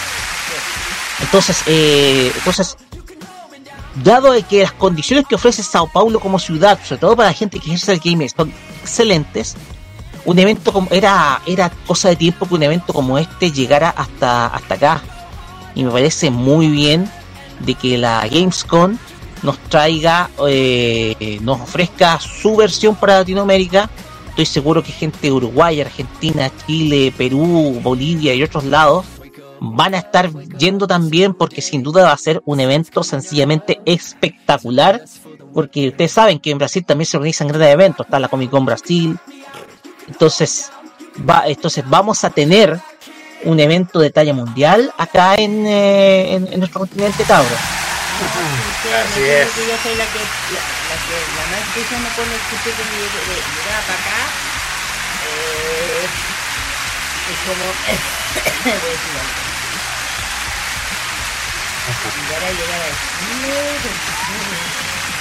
Va- va- mira, ¿sabes qué? Si llega a Chile, mejor. Te lo digo ¿Por qué? porque le daría un buen, ca- un buen cachetazo a la otra. Dos. Ah, ya sabes a lo que me Ah. refiero. Ah, ya. Ah. le- le- le- le- le- le- les tendría diciendo así se hace un evento, señora. Sí, Bueno, a eso voy. bueno, esperemos que ojalá, bueno, siempre y cuando no sea en espacio. ya. Por favor, que no, ojalá que no sea eso, pero mm, bueno. no, pero ya. digo bueno. yo, si llegase a pasar, lo único que espero que la, GIF le dé una buena cachetada al otro. Una buena cachetada. Bueno. Pues bien, luego esta noticia que nos, notición que nos dio, eh, que nos dio Dani respecto a la Gamescom, que se va a venir acá. Vamos con nuestras, eh, vamos con algunas cortas, que no son muchas. Bueno, habíamos dicho que The Boy and the Hero. Estaba nominada a los Globos de Oro y lleva una buena recaudación, no lleva una mala recaudación, sobre todo los Estados Unidos, esperando que estén los resultados de este fin de semana, porque hay que ver los resultados del fin de semana. Y es que en Estados Unidos la película ya ha recaudado un total de 17 millones, casi 18 millones de dólares en términos económicos, lo que es una buena cifra para una película, sobre todo de anime, las cuales en los cines no recaudan mucho, digámoslo. Pero la cifra posicionó a The Boy on the Hero como una de las películas más vistas durante la película, perdón, más vista durante esta semana en los cines de Estados Unidos, Oh, superando a, a la película The Hunger Games, a la precuela de, de los Juegos del Hambre. O sea, eso ya es un mérito absoluto, es un muy buen, habla muy bien de la película, del interés que ha generado el, eh, esta, esta obra de Hayao Miyazaki, la cual está rentando muy bien en lo económico en los cines. Mientras que en el resto del mundo, sobre todo en la taquilla internacional, la película ha recaudado un total de 76 millones de dólares, en donde 56 corresponden a Japón y 14 millones, 15 millones, perdón, de dólares corresponden a recaudaciones en Corea del Sur, que son los dos países en donde más ha recaudado la película, siendo el segundo Estados Unidos. O sea, primero Japón, segundo Estados Unidos y tercero Corea del Sur. Son los países que más ha recaudado. Y un falta por estrenarse en algunos otros países. O sea, un muy buen resultado para The Way of the Hero, pero la cual hay una película que la cual está generando mucha, pero mucha expectación. bien. Y que bien puede dar la sorpresa. Estamos hablando de Wonka. Ah, película sí. precuela de la conocida obra Willy Wonka y la fábrica de chocolate del año 1971, protagonizada por Gene Wilder. Esta película toda- todavía esta semana no se estaba estrenando en los Estados Unidos, sino que se estrena este fin de semana. O sea, este fin de semana se estrena. Pero ya está funcionando muy bien en taquilla en el resto del mundo pues la película Wonka ya lleva recaudados 43 millones de dólares solamente en su primera semana en el resto del mundo a la espera de cómo rente en los cines estadounidenses. Wonka representa una la, es la tercera película de esta de esta franquicia de este franquiciado creado por Warner Bros. en la década del 70 eh, representa una precuela de la obra original del año 1971 o sea vamos a ver cómo Wonka se transformó en el rey de los chocolates y creó esta industria que de verdad reúne magia, psicodelia y un montón de cosas más. Recordemos que Wonka, eh, eh, esta, esta franquicia, la franquicia de Wonka, es, comenzó en 1971 con una película que en su momento no tuvo éxito, pero se transformó en película de culto gracias a su exhibición en televisión. O sea, su exhibición en televisión la transformó en una película de culto eh, a, nivel, a nivel mundial, convirtiéndose en un ícono de la cultura popular, Willy Wonka, sobre todo Will Gene Wilder, el fallecido actor, y la cual dio espacio para un remake protagonizado por, eh, a ver, un remake que fue protagonizado por Johnny Depp, Johnny Depp, que es Charlie y la fábrica de chocolate del 2008. La versión de 2008 que ustedes saben se hizo con el estilo propio de eh, Tim Burton. Tim Burton, sí. Claro está, el estilo, ese estilo oscuro, psicodé, oscuro, raro. Entonces le dio otro toque a la, a la franquicia. Y ahora vamos con esta, esta escuela que es Wonka, la cual va a completar esta trilogía. Y menos mal que Warner Bros. se animó a hacer un franquiciado de esto, porque desde luego es una mina de oro esta historia. Y veamos qué puede hacer con esto. Vamos a ver cómo, cuáles son los resultados económicos que va a tener Wonka. Podría lanzar un triple pack, un triple pack de en versión, en versión eh, física. Pero de todas maneras, igual eh, me parece una muy buena idea de parte de, de Warner Bros. resucitar esta franquicia con otro enfoque. ¿Ya? No. Siendo una precuela. Me gustaría que hicieran lo mismo con Harry Potter y Severus Snape, que yo creo yo es un personaje que sí o sí tienen que desarrollar para hacer un spin-off. Ya nos cansamos con animales fantásticos. Exactamente, oye, Entonces- ¿sabes qué? quiero, quiero hacer una aclaración de todo esto. Bueno, es una, es usualmente una, una película recomendable para muchos. Estas tres películas que hay que decirlo porque mm, tanto mm, Char- eh, Willy Wonka, la fábrica de chocolate, Charlie, la fábrica de chocolate, y ahora con esta que se va a estrenar pronto, que es Wonka, se muestra muchísimo como es el- lo que ha hecho Warner Brothers Pictures en el tema de esta, de esta gran franquicia que partió gracias a una a la primera película que fue producida por la Quaker Oats Company y otra productora más, porque en ese entonces era por la licencia de la marca Wonka. Y ahora, y ahora que y ahora viendo todo esto el, el gran éxito que ha tenido durante el transcurso de los años, igual la gente va va a gustar esta mm, nueva esta nueva versión. Hay en mucho en ¡Hágalo todo- breve, Carlos! en todo eso. Te dije, hágalo breve. Bueno. Pues bien, porque tenemos que pasar al siguiente bloque. Pero antes vamos con música. Y Carlos presente las siguientes canciones. ¡Oh, no voy a tener que hacerlo más que nada! está bien, no, sí, está bien, tenías que hacerlo porque, porque tenemos. ¡Apúrate ya! ¡Apúrate, apúrate, apúrate! No, no, ya pedí. Excelentes películas, así que ya vamos a presentar las siguientes canciones a esta hora de la tarde, noche aquí en Farmacia Popular. Y vamos a presentarles a mm, Lisa con el tema llamado, Gurenge, opening de Kimetsu no Yaiba, un clásico que has escuchado por muchísimo, muchísimas temporadas acá en este programa, lo hemos escuchado. Y vamos a escuchar a Siyu Bachi de una, de una agrupación J-pop con este tema llamado Zero Ichi. Es el opening de la serie Undead Unlock que va a estar disponible en Star Plus, pero lamentablemente va a estar con su versión original con doblaje japonés. Hay que decirlo. ya. Vamos y volvemos con el Fashion Geek a cargo de Kirarin Usagi Ojeda aquí en Farmacia Popular en modo radio.cl después de este corte.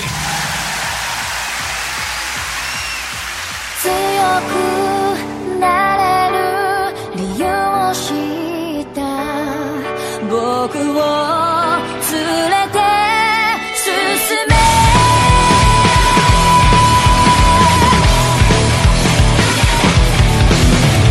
泥だらけのその通りをくわる心震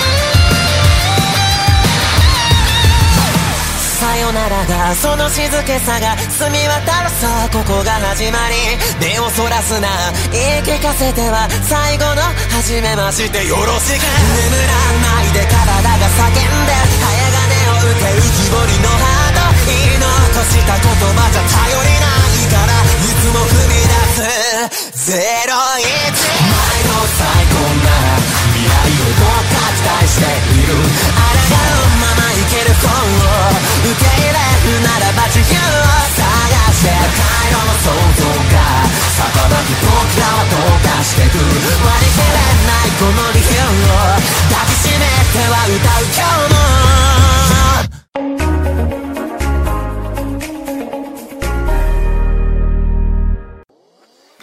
No solo somos mucho más que televisión, somos un sitio que te complementa toda información y con chequeo. Somos un programa en YouTube donde la libertad de crear, pensar y criticar con fundamentos es válido. Un programa radial donde tú puedes tener cabida.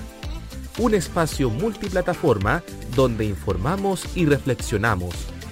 TVenserio.com Somos mucho más que televisión. actualmente en el mundo para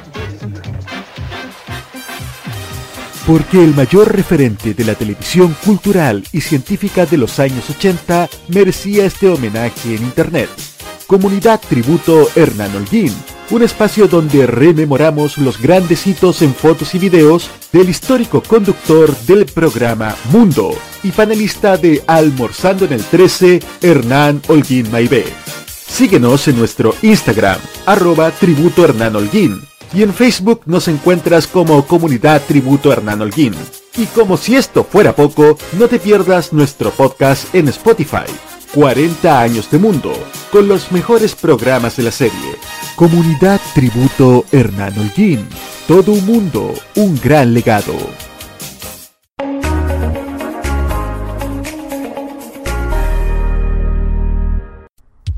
Vive este mes programado con toda onda navideña. En diciembre, vive Modo Radio, programados contigo.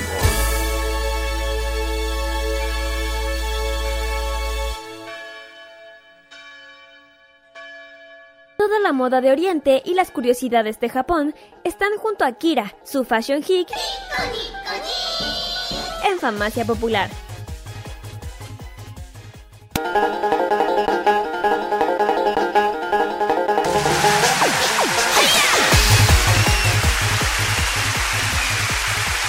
Continuamos acá en Farmacia Popular con todo lo mejor de la cultura asiática, sobre todo cultura japonesa. Y hablando de cultura japonesa, Kira nos tiene preparado algo que es ad hoc a lo que se viene, porque ya estamos entrando a la última mitad de este mes y ya se está extinguiendo el año. Se extingue 2023. Pronto vamos a dar bienvenida al año 2024. Y Kira nos va a contar respecto a un tradicional evento en donde se hacen, donde los japoneses hacen los preparativos para el nuevo año que se vendrá. Sin más que decir, Kira, adelante con esta celebración mágica, digamos mágica, el cual es el, se me perdió el título casi, el Chogatsu. Vamos, Kira. Así es, lo que eh. Que ya Japón, bueno, aparte que aquí va a entrar en verano. Allá va a entrar en invierno. Así que, vamos a ver qué es la tradición del Shogatsu. Shogatsu. Porque aparte no solamente en Japón, sino gran parte de Asia, para que la gente sepa que Asia le, pon- le toma mucho más importante esto que la Navidad. Para ellos es mucho más importante porque ya saben que yo le, canto a los otros países no son católicos. Bueno. Eh, el nuevo año japonés que significa Shogatsu es el más importante de las fiestas del calendario japonés. Es el sentido más amplio que se refiere al primer mes del año. En tiempos antiguos, esta fecha coincidía con el calendario chino. Para que no sepan, el calendario chino es un tipo que yo he dicho muchas veces, lunisolar. Los meses son lunares, es decir, que el primer día es que de la luna nueva y el, y el día 15 es el de la luna llena. Como un año solar hace 12 meses lunares, además que una decena de días se, inter- se intercala con 7 meses añadido a lo largo de los 19 años. Es una cosa un poco complicada de entender. Eh, al inicio de la primavera, pero en, eh, desde el año 1873. Esta fecha fue ajustada al calendario gregoriano, o sea, acá. Y por ende coincide con el primero de enero. Bueno, el tema es que la celebración se realiza durante tres días. eh, que solo se hacen los trabajos más necesarios y la gente se dedica la mayor parte del tiempo con su familia, claro. Y se acostumbran a juegos tradicionales, comer platos especiales preparados para la celebración y también o se organizan para un, una profunda limpieza de la casa, que yo se lo he dicho muchas veces, que es una época que también se limpia las casas por dentro para, reci- para deshacer lo malo y eh, eh, ¿cómo se llama? Eh, ahora. Para deshacer lo malo y pa- para recibir lo nuevo. Ahí está. Para que entiendan. ya. Eh, también se, ya dije que, eh, que, que también luego se decora con el Kodomatsu, que son unos pinos decorativos que representan la longevidad más o menos. Tradicionalmente el, koba, el komatsu debe eh, ponerse el 14 de diciembre, o sea, estamos a- hace poquito fue. Y porque después de esa fecha está prohibido ir a cortar pinos a las montañas. Sí, decir. Este árbol decorativo se mantiene hasta el 14 de enero. Durante la celebración se entrega los saibo, es un regalo elegido para aquellas personas quienes se recibió ayuda durante el transcurso del año. El primero de enero se entrega a todas las, eh, cartas de salud del año nuevo que se eh, guardaron en la oficina de correo para ser repartidas en un envío especial. Y también es también muy importante sa- da- saldar deudas antes del fin de año. Para recordar. Eh, estaba.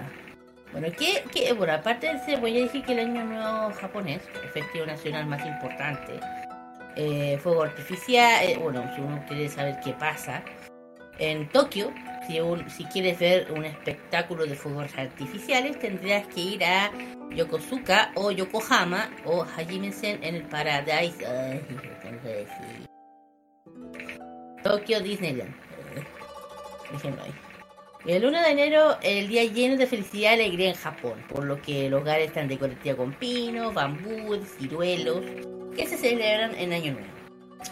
Y también una tradición observar los primeros amanecer, que significa Hatsu Tinode del año. Y también podría ir a cualquier lugar disfrutando experiencia considerando el, pro- el pro- pro- premonitorio del resto del año. Eh, aparte de esto, que dentro del año nuevo, eh, celebrar religiosas, el, como el Hatsumode, es una tradición japonesa popular durante el año nuevo, donde la gente visita, lo que uno ve en la serie, templos, santuarios para experimentar ambiente festivo y comer objetos típicos y comida tradicional.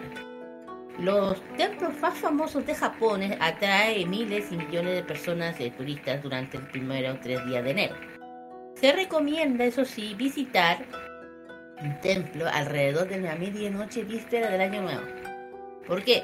Porque, para, po- pa- porque empiezan a tocar los sonidos de las campanas. O sea, lo- Además de los principales transportes que puede ofrecer, funcionan toda la noche eh, el 31 de diciembre hasta el 1 para facilitar dinámicamente el tema del Hatsumode. Bueno.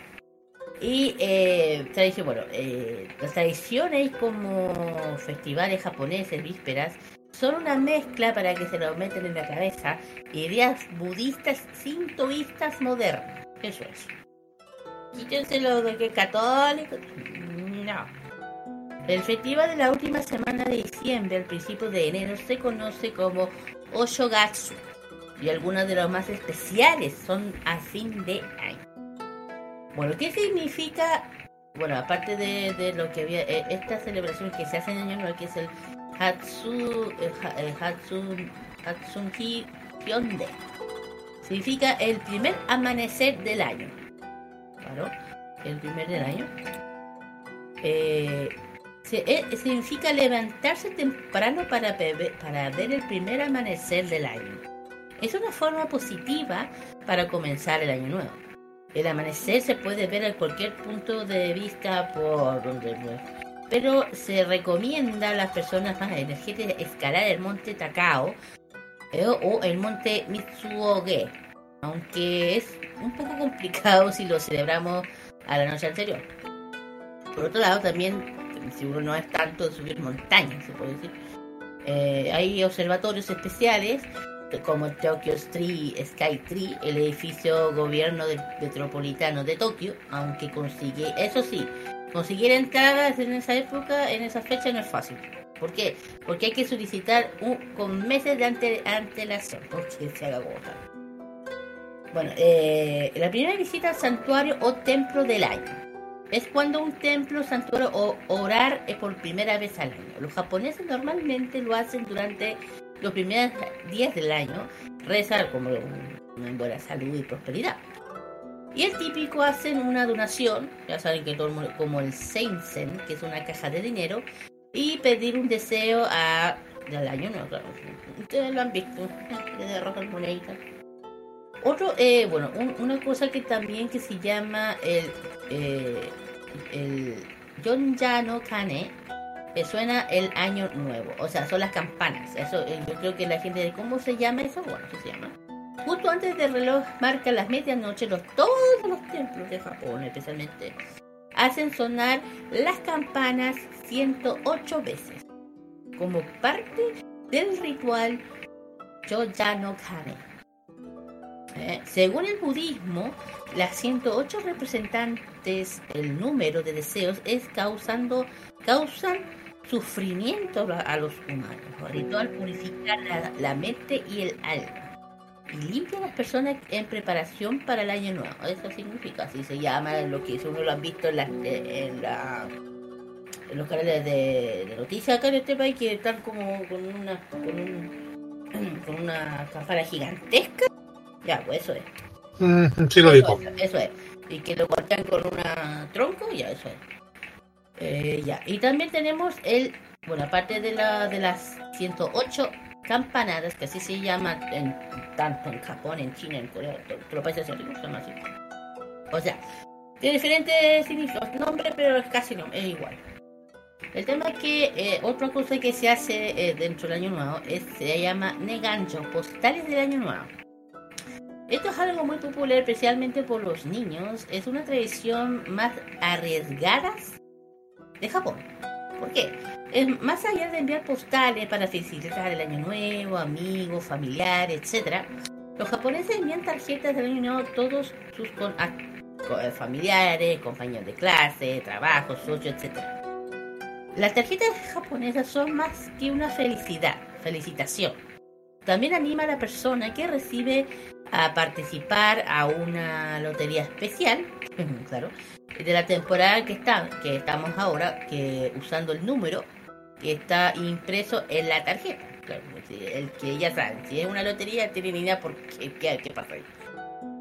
Bueno, otra cosa que, que es lo que se puede hacer en Japón en Año Nuevo, eh, los japoneses ven un programa de televisión muy popular que se llama eh, Hokatsu Uta Gassen, que yo creo que lo ven, que todos los años lo hacen, no solamente en todos los países de China también, como una tradición del Año Nuevo. Y también se hacen espectáculos anuales, música de víspera Año Nuevo, producciones de emisores de públicas japoneses como la NHK, que, que hace transmisiones por televisión y radio, también algunos juegos japoneses infantiles para los niños, que pase bien el año. Algunos de estos son muy similares a los juegos jugados en el mundo occidental, como el badminton japonés, que en el, el, el badminton japonés se llama Hane, Hanetsuki. También tenemos los cometas volador, vo- volando, las cometas que se llaman Tokaoga. Tokaoge. También col- colocar la famosa cola al burro en este país. Eh, eh, esto sí, eh, en japonés significa Fukuwarai. También tenemos, eh, eh, consiste en dados algunas piezas de tablero, ya sabes. Y este se llama Sugoroku. Y lo, el último que es lo más tradicional que se juega casi todo el mundo, juego de cartas. ¿eh? Que se llama Karuta. ¿Mm?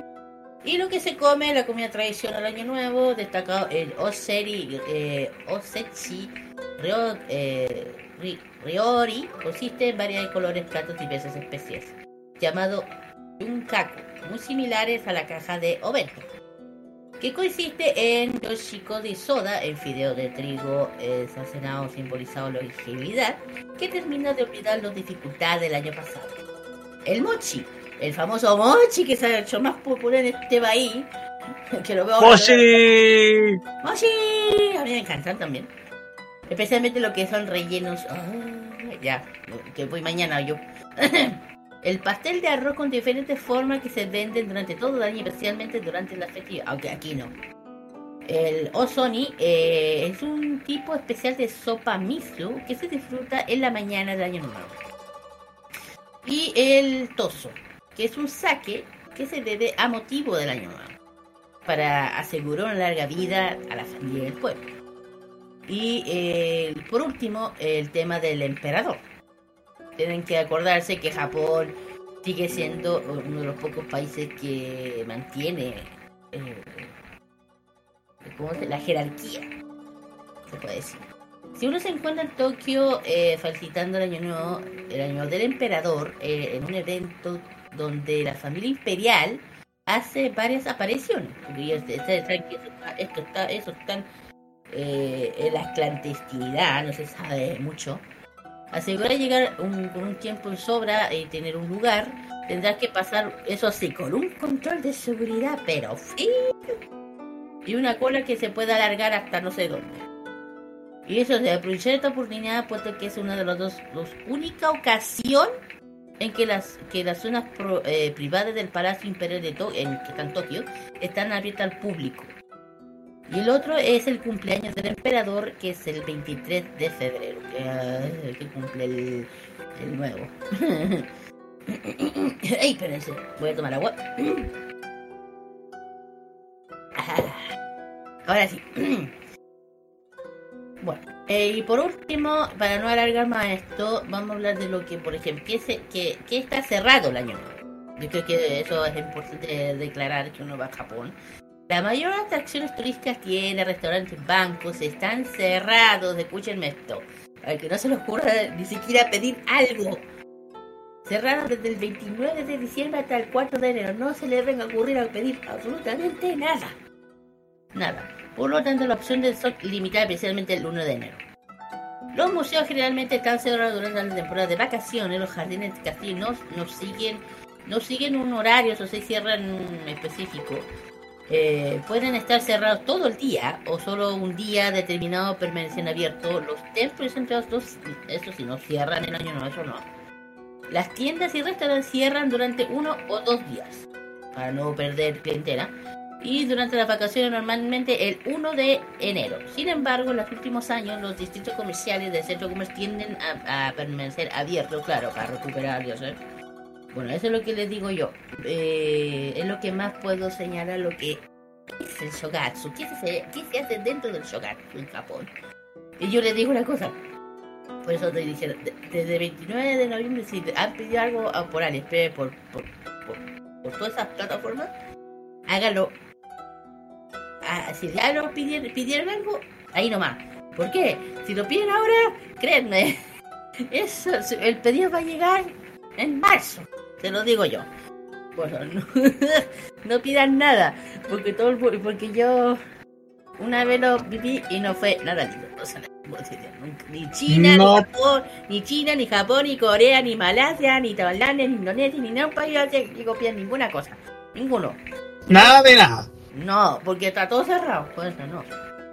Eh, bueno, el tema es este, lo que es el shogatsu, el tema del kanji del año, creo, creo que lo voy a decir después, porque ya se sabe el nuevo kanji.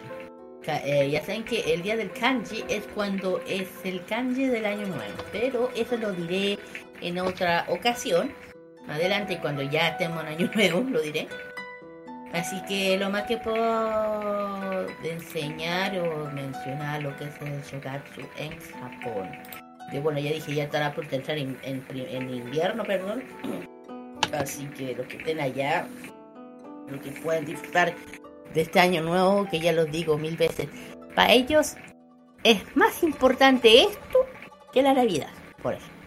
Eso es Ah, ya veo.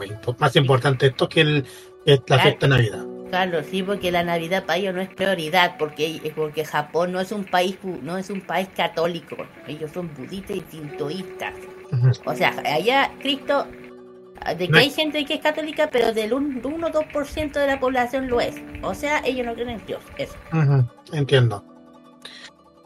Roque. Había oído mucho de los rituales previos al Año Nuevo.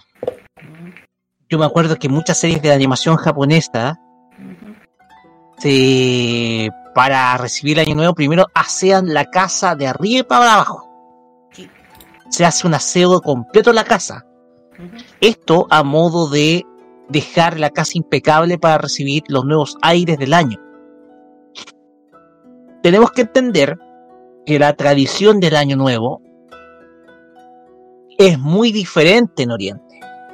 Las celebraciones no son como en Occidente, con fuegos artificiales o con, o con festividades así muy masivas, sino más bien espirituales. Me acuerdo que en la serie de Fruit Baskets, sobre todo en la primera temporada, eh, la protagonista decide ir con los dos muchachos al techo de la casa a ver el primer amanecer del año. Ya puede ser. Entonces, ese primer amanecer es muy importante. ¿Por qué? Porque hay sentimientos detrás. Desde luego, en la historia, obviamente, ambos van a pagar caro el hecho de no haber ido a la casa del, del superior. Pero después, pero desde luego, eso te muestra como un ejemplo los distintos rituales que se dan, sobre todo en un año nuevo. El primer amanecer es el nacimiento del nuevo año en concreto, más allá de las 12 de la noche. Al día siguiente, esa misma mañana, está la ceremonia del templo, en donde se piden los deseos para el nuevo año, comprar un amuleto o simplemente dejar uno. Por lo tanto, todos estos rituales que se dan el primero de enero son más que nada encuentros de personas, también eh, más que a ver, más que nada se da eh, el encuentro con amigos, el encuentro de personas, el compartir el primer día del año de manera muy especial, en fin. Mientras que acá todos nosotros estamos casi muertos y cansados por haber celebrado todo una noche. Digamos, o sea, ese es el tremendo contraste. Pasa. Pero allá, allá en Oriente es distinto, o sea, es compartir todo el día. Es un día feriado compartido entre amigos y familia. Se va de día de campo, se comparte, se hace un montón de actividades, pero se goza el primer día del año. Entonces ahí marca- se marca una diferencia. Son rituales o costumbres y son muy cuidadas en, eh, en Oriente, que son bastante sanas, digámoslo. Desde luego tiene un trasfondo espiritual, un trasfondo espiritual que resalta principalmente la enorme fe, los buenos deseos para el año nuevo que llega y desde luego también aquellas ansias de éxitos para una etapa nueva que desde luego cada año nuevo tiene ese mensaje, el nacimiento de una nueva etapa, de una nueva vida, proyectos que se, que se crean y un montón, montón de otras cosas más, chicos. Exactamente. Bueno, ahí ya teníamos. Bueno, ahí. el tema de la de opinión de los chicos. Vamos con. Dani, ¿tenía algo que decir antes, antes que ir a- No, en realidad no mucho que. Es que me quedó gustando lo que dijiste del mochi, que de hecho yo creo que lo voy a hacer a fin de año, aprovechando que tengo mochi acá en la casa. ¡Ay, yo Eh. quiero! Manda, manda, manda, manda, manda, manda, manda, manda. De eso, eh, creo que podría empezar a practicar un par de, de rituales, por lo menos con el, con el mochi, para final de año, para despedir el año y, y esperar al, al 2024, chiquillos. Y eh, y me gustó mucho eso de, de que se le diera más importancia. eh, Es que creo que era obvio que se le diera mucho más importancia al, al año nuevo que a la que la Navidad por una cuestión eh, religiosa, que era obvio que, que, que Japón no se iba a celebrar tanto el tema de la Navidad porque no es un país, no es un país católico, no es un país conocido por ser católico, de hecho, es eh, mucho más eh, no sé cómo decirlo, pero es mucho más espiritual, mucho más eh, no no diría que fuese tanto hacia una religión, sino es como más al espíritu de cada uno, de cada persona, que, que, que van más las costumbres japonesas, se nota en el Tanabata, se nota en el Hanami y se nota también mucho en esta celebración de, de Año Nuevo. Eh, me gusta mucho que se le dé la importancia a, lo personal, a pasarlo con, con los amigos y pasarlo con, con la familia, como decía el rock, que eh, acá nosotros terminamos ya la noche anterior, ya terminamos para cagar y al otro día no queremos nada. Eh, no, me, me gusta mucho que sea muy diferente a lo que nosotros habitualmente estamos acostumbrados a, a fin de año. Bueno, ahí ya teníamos. Ya, ahí con el. Ya, gracias, Danito lindo. Ahí terminamos, terminamos con este tema. Vamos con las canciones. La primera canción es West as One, pero Rocky no lo pusiste completo. bueno, voy a decir Mm. aquí. eh, este, The West as the One, que es el opening, o sea, es el, la- el grupo As One de que del opening de la nueva saga de, de Capitán Subasa. Que Ah, sí, la segunda temporada. Sí, que estos chicos, que es una agrupación, uno, uno, tres, cuatro, cinco, seis, siete, siete chicos, que hacen el opening. Y también tenemos una, una- un temazo, creo que hay que decirlo, un temazo, con todas sus letras, de la canción de la canción The Four Adventure Coffee de Rurouni Kenshin, el cuarto e. Así que les, dejamos estos dos temitas, vamos y volvemos con emprendimiento. Vamos.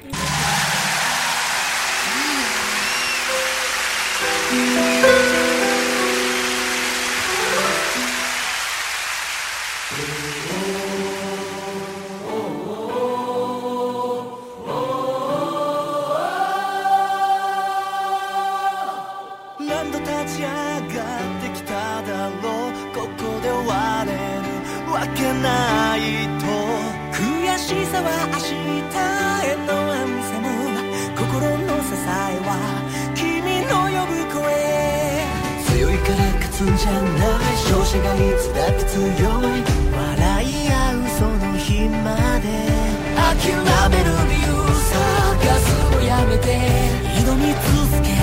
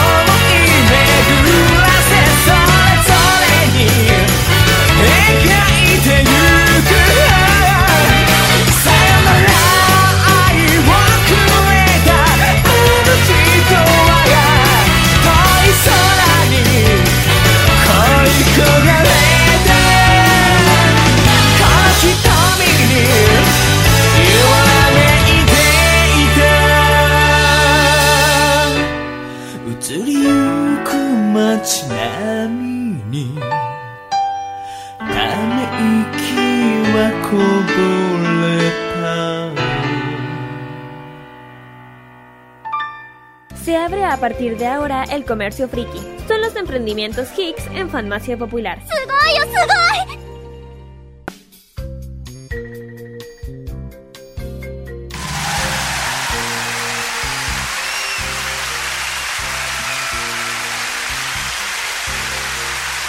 Muy bien chicos, ya hemos vuelto ya del trabajo.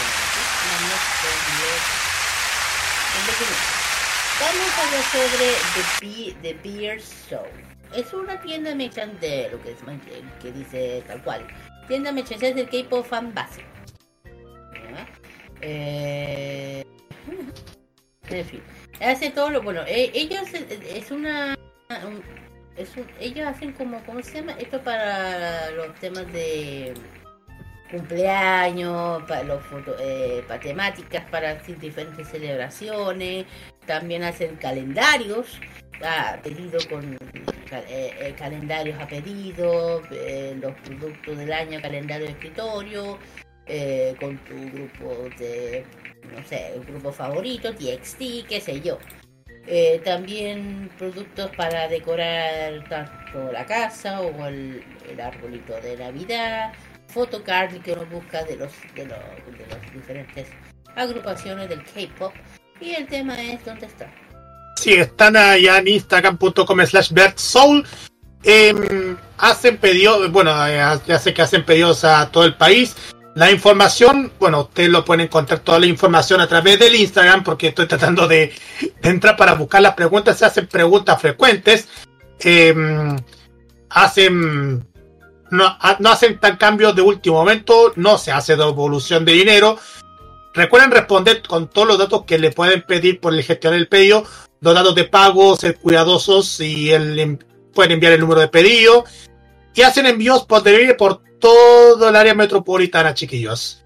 Y así para que ustedes se den cuenta del mundo de K-pop que trae este emprendimiento. Bien. Vamos ahora al otro emprendimiento y esto se llama Saiyan Retro. Saiyan Retro que, mm, si bien estoy esperando que se cargue, ahí está. Es una tienda que van a encontrar artículos retro, papelería, lápices, esquelas, juguetes y muchísimo más. Y ofrece un montón de productos que, mm, que, según, que según le pueden gustar al deleite de muchísimos fanáticos. Por ejemplo, le gusta muchísimo el tema de las agendas. Hay agendas con la imagen de Snoopy y de los personajes de Peanuts, o sea, de Charlie Brown y otros más. También otro, otros, uno que es muy un clásico. ¿Ustedes se acuerdan de, de Julieta? La agenda Julieta. Sí. Bueno, justamente en el, en el cumpleaños número 20 mm, hay una colección, se está preparando una colección de aniversario y ahí que se viene con muchísimas sorpresas en esta edición especial que lo tiene en la tienda a 16.900. También tiene agenda pascualina también. eh, también cosas retro. Tiene cosas retro, por ejemplo, un set de stickers eh, para el homenaje a los 100 años de Disney. Pero también hay muñecas Barbie también.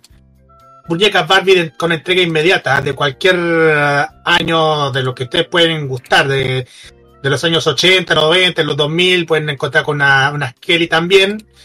Eh, monederos con imagen de Pompopurín y otras cosas más que pueden gustar. Es un mundo lleno de cosas friki para el deleite de niñas y niños. Hasta con cosas retro, por ejemplo, del Mundial de Francia. En fin. ¿Dónde están? En instagram.com slash Hacen entregas en el Metro Estación Universidad de Chile y hacen domicilios por pagar, chiquillos, para que sacan sus consultas. eh, también tienen su perfil en Facebook también. La información lo pueden encontrar en su Instagram para que sacan sus pedidos y consulten porque hay de todo. Así es. Bueno, ahí tenemos nuestros emprendimientos. Vamos a los anuncios clasificados del evento. Bueno, por fin, por fin, por fin, voy a decirlo. Por fin, Expo Hobby tiene fecha. Por fin. Independencia, sábado 30 de diciembre, Parque Mirador Viejo Independencia, entrada por la nueva de Mata, entrada totalmente liberada. Esto de las 12 hasta las 20 horas está totalmente gratuito. Eh, 30 de diciembre para despedir justamente el año. Eh, tiendas soli- bueno, eh, van a haber muchas, disfrutemos con todo. Eh, van a haber gran competencia co- eh, cosplay, competencia K-pop, también gran arena gamers, sector de jazz dance, zonas de realidad virtual, ilustradores, y varios concursos, tienda expositor, patio economía y mucho más. Esto va a ser el Parque Mirador Viejo, Parque eh, Faustino Gaciero de 2315 Independencia, para que ya pues, eh, para ya cerrar el año con la por fin la Expo Hobby, es que no se sabía nada. Ujú. Bueno, tenemos otro que es la. Bueno, ya, ya, ya se confirmó el lugar que ya te ya encontraron en Feria Friki, el mapa donde se pueden encontrar todos los, los expositores que van a estar durante estos tres días. Ya se realizó la del día 16, pero quedan solamente dos días. Queda la del 23 y del domingo 24, Nochebuena para que puedan disfrutar y comprar todos los, los regalos navideños, 240 emprendedores, zona retro y gourmet, muchísimo más. Esto se va a realizar, como ya les dije, 23 y 24 de diciembre, 11 a 20 horas en Bellavista 37, Recoleta, Parque Gómez Rojas, para que asisten y disfruten del- de lo que queda de, mm, de Feria Friki de edición navideña, al más puro estilo Cazador X y ya también cerrando este año. Así es, nuevamente nos vamos con la feria navideña Ota Gamer. Ota Gamer. Esas sí van a ser, van a, va, va dos fechas. Hoy día fue una. Sábado 16 y 23 de diciembre. Hasta el 23 de diciembre. O sea, son dos versiones. Hoy día ya fue, eh, el de ahora fue de 12 a 9 horas. Eh, Claro. Eh, bueno, eh, eh, de 12. Ah, los dos van a estar en el mismo sitio, ok. Eh, de 12 a 9, el lugar cancha de, fútbol ubicado en Avenida General Bonilla, esquina Teniente.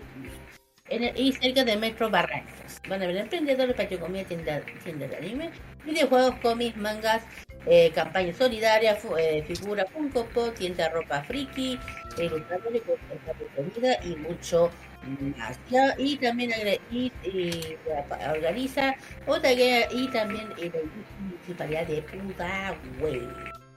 Bueno, este es lo último porque voy a también darle el espacio al Dani. Potterfest. Esto se realiza el día 23 de diciembre en Cerro Primo de Rivera. Eh, de 11 a 19, 30 horas. Va a haber actividades mágicas, puntos fotográficos, cámara 360, cosplayers, viejito pascuero en vivo va encima. Tatuaje temporal, concurso de libros, música ambiental y muchísimo más. Ya lo, lo dijimos, la última Potterfest del año en Cerro Primo de Rivera. Eh, a paso del metro de estación Santiago Bueras, eh, 23 de diciembre de 11 a 19.30 horas. La entrada es completamente gratuita. Saludos a toda la comunidad de Potterfest, incluyendo a nuestros queridos amigos que ustedes ya saben a los que me refiero que siempre vamos en Manic Geek. Tenemos Ajá. Exactamente. Bueno, lo ul- y ahí hoy lo último para allá que el Danito nos ayude también es la Anime Expo. No hay que olvidar la Anime Expo Anison Matsuri 2 y 4 de febrero de 2024. Centro Cultural de Estación Mapocho. Así es, eh, ya, bueno, lo- compra de entradas en ticketchan.cl, eh, ahí se pueden comprar las entradas. Eso sí, que tienen que apurar porque se están agotando, como no digo. Y bueno, si vienen muchos grandes invitados, ya saben que, que casi es lo, la- lo hemos nombrado casi todos, como el gran Koda, la gran y linda Haruna, Zack, así se llama ella, también el dúo Nano.ripe y muchos más que van a estar presentes en esta nueva versión de la Anime Expo Matsuri 2024.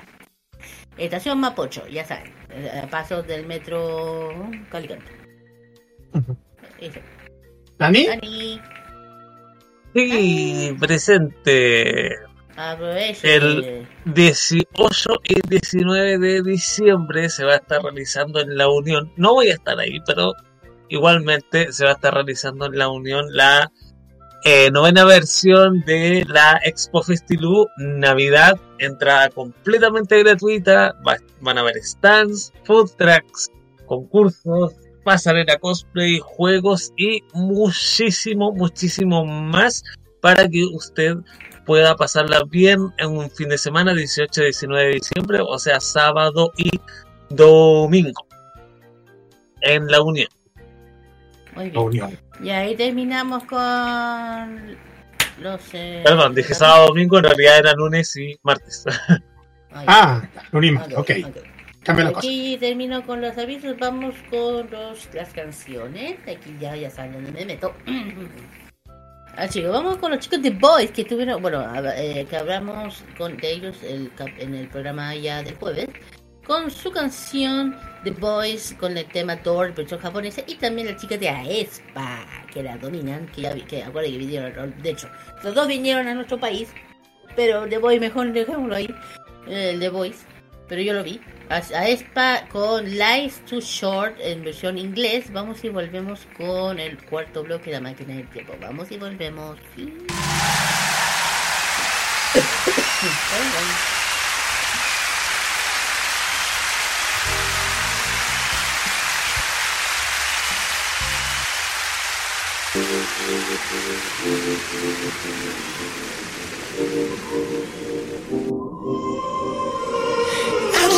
時にもれとか誤解ばかりもう Shut up, shut up 丸一人孤独と時そこは角なくしに行こう僕の趣味じゃない。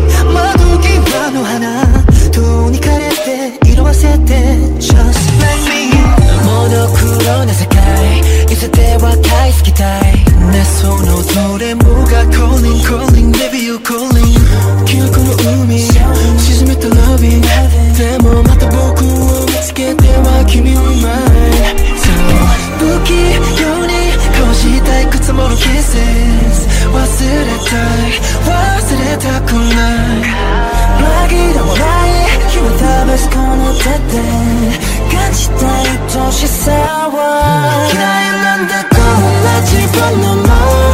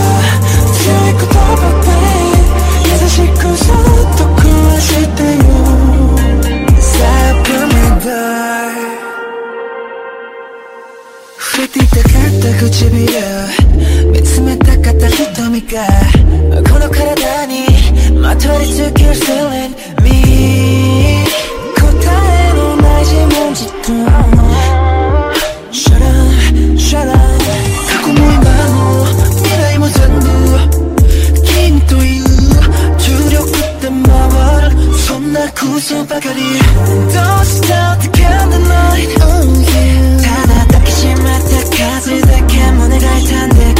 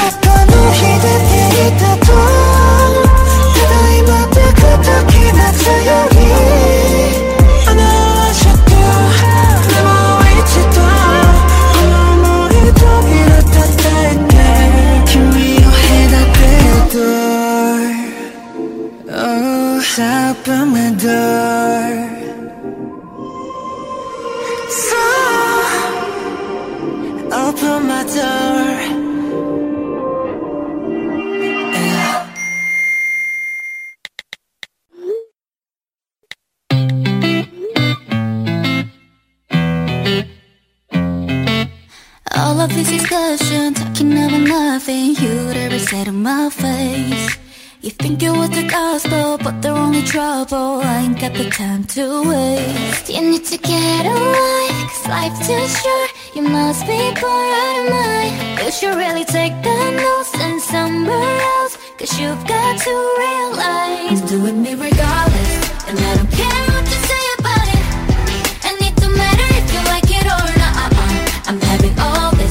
so why would I ever stop doing me regardless? No, I don't care what you say about it. And I'ma do it any way that I want. Uh-uh. I'm having all this fun, so why would I ever stop? Some people are so mean, I'll be on a phone screen when we're trying to live our lives. Why you gotta be so vicious? Be about your business instead of getting up in mine. You need to get away, cause life's too short. You must be bored out your mind. You should really take down notes and somewhere else. Cause you got to realize. You got to realize. And I don't care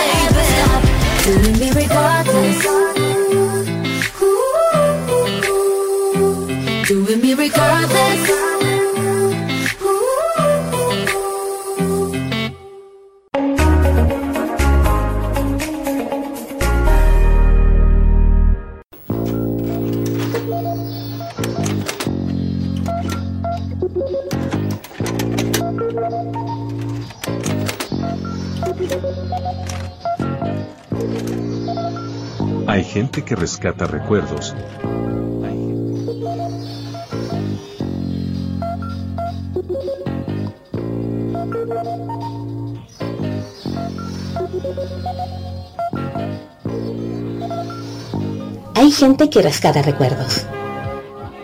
Hay gente que desea revivirlos. La comunidad de archivistas une a esta gente al menor costo posible. En eso estamos, fomentando la preservación, la transmisión de vivencias y todas las acciones posibles para rescatar recuerdos perdidos para usted y nuestra comunidad. Comunidad de Archivistas. Acción para el rescate. De VHS con valioso material televisivo año a año se van a la basura. Usted no los vote, dónelos. Camarchivos recibe tus cintas con archivos de televisión abierta y cable, estelares, concursos, películas, comerciales, shows musicales, eventos deportivos, de todo. ¿Estás interesado? Dónelos, véndelos o permútalos en camarchivos.com. Camarchivos, porque lo bueno une.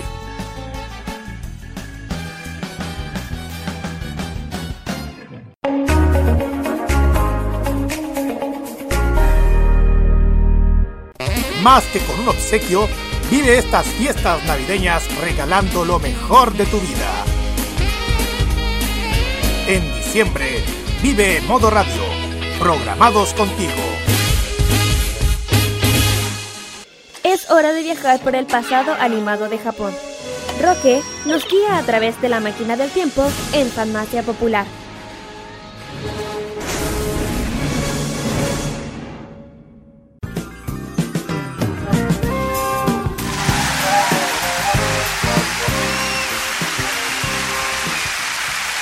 Continuamos acá en Farmacia Popular por modo radio y llegamos a la sección en donde revisamos una serie del pasado japonés. Se trata de la máquina del tiempo que en esta oportunidad viajará hacia la fecha del 3 de julio de 2009. Un año marcado por crisis económica, ustedes sabrán, la crisis subprime, pero que nos trajo también varias obras de animación japonesa. Esta la conocí el año 2010. Me interesó mucho verla en su momento, no la vi completa, pero ahora sí me animé de ver, me animé de verla completa. Un contenido que puede resultar medio extraño, psicodélico, pero que bien tiene muchas cosas que se pueden analizar detrás. A continuación, vamos a hablar de Bake Monogatari, acá en Farmacia Popular.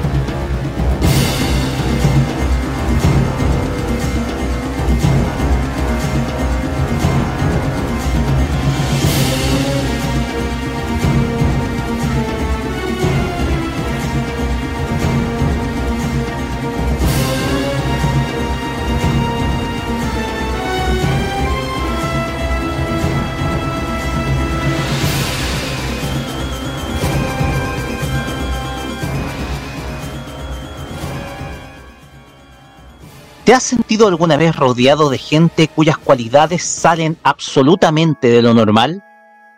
¿Sientes que el entorno en donde vives tal vez tus amigos y tú son los únicos en donde habitan en cierto espacio territorial?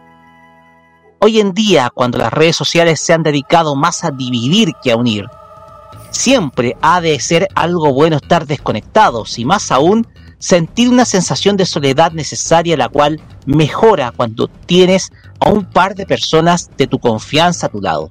Y más aún, cuando éstas tienen cualidades muy especiales que van desde su percepción hasta su maldición.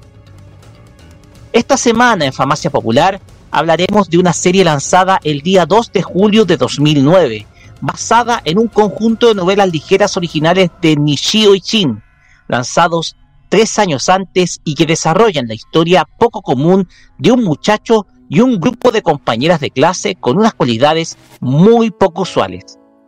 Se trata de Bake Monogatari. Esta es la historia de Koyomi Aragi, un estudiante de tercer año de preparatoria del Instituto Naoetsu, quien habitualmente va caminando con rumbo a su lugar de estudios, en su cabeza tiene un montón de problemas entre los que se encuentran la prueba de ingreso a la universidad, pero hay uno que lo tiene siempre al tanto y es su condición, pues, pues no es un chico normal de 17 años de edad. En su camino se encuentra con su compañera y amiga Subasa Hanekawa, quien en un lapso de un minuto puede apreciar del otro lado de la calle sus bragas luego que un viento le levantara su falda. Tras esto, hace memoria de un momento turbio de su vida y que desde luego oculta. Sin embargo, mientras va corriendo camino a su aula, se encuentra con un estudiante que cae escaleras abajo y que afortunadamente logra atrapar evitando un accidente mayor. Al atraparla, se da cuenta que no tiene peso alguno y es tan liviana como una hoja de papel. Se trata de Hitagi Senyugahara, un estudiante de otro curso y que tiene la extraña habilidad de guardar elementos de oficina dentro de su cuerpo, principalmente engrapadora, elemento que la caracteriza y con lo cual amenaza a Koyomi. Sin embargo, Hitagi se da cuenta que le engrapó el paladar de Koyomi, pero este se lo quita casi sin dolor alguno y cicatrizando al momento. Desde ese instante, la chica se entera del secreto que guarda el muchacho. Koyomi es un vampiro. Tras alejarse de ella, decide preguntar más a su compañera Subasa, quien le responde que Hitagi es hija de un poderoso empresario del mundo de la construcción, el cual terminó cayendo en desgracia por los problemas económicos de su compañía y que le llevaron a la separación de sus padres y a vivir con, con su madre y su nueva pareja. Solo con esa información decide volver a encontrarse con ella a fin de saber más sobre su problema y llegan a la conclusión que al igual que varias otras personas dentro de ese mundo, está poseída por un espíritu animal. En este caso, se trataría de un cangrejo que le ha arrebatado el 95% de su peso original y le dio el poder de guardar, de esas grabadoras. Para resolver su problema, deciden ir camino a las instalaciones de una escuela abandonada, en donde se encuentran con Memeo Chino, un joven quien oficia de espiritista y quien le ayudó en el pasado a controlar sus poderes vampíricos. Es ahí donde buscará una ayuda para Hitagi, encontrándose con una llamativa y muy oscura sorpresa que guarda el corazón de la muchacha.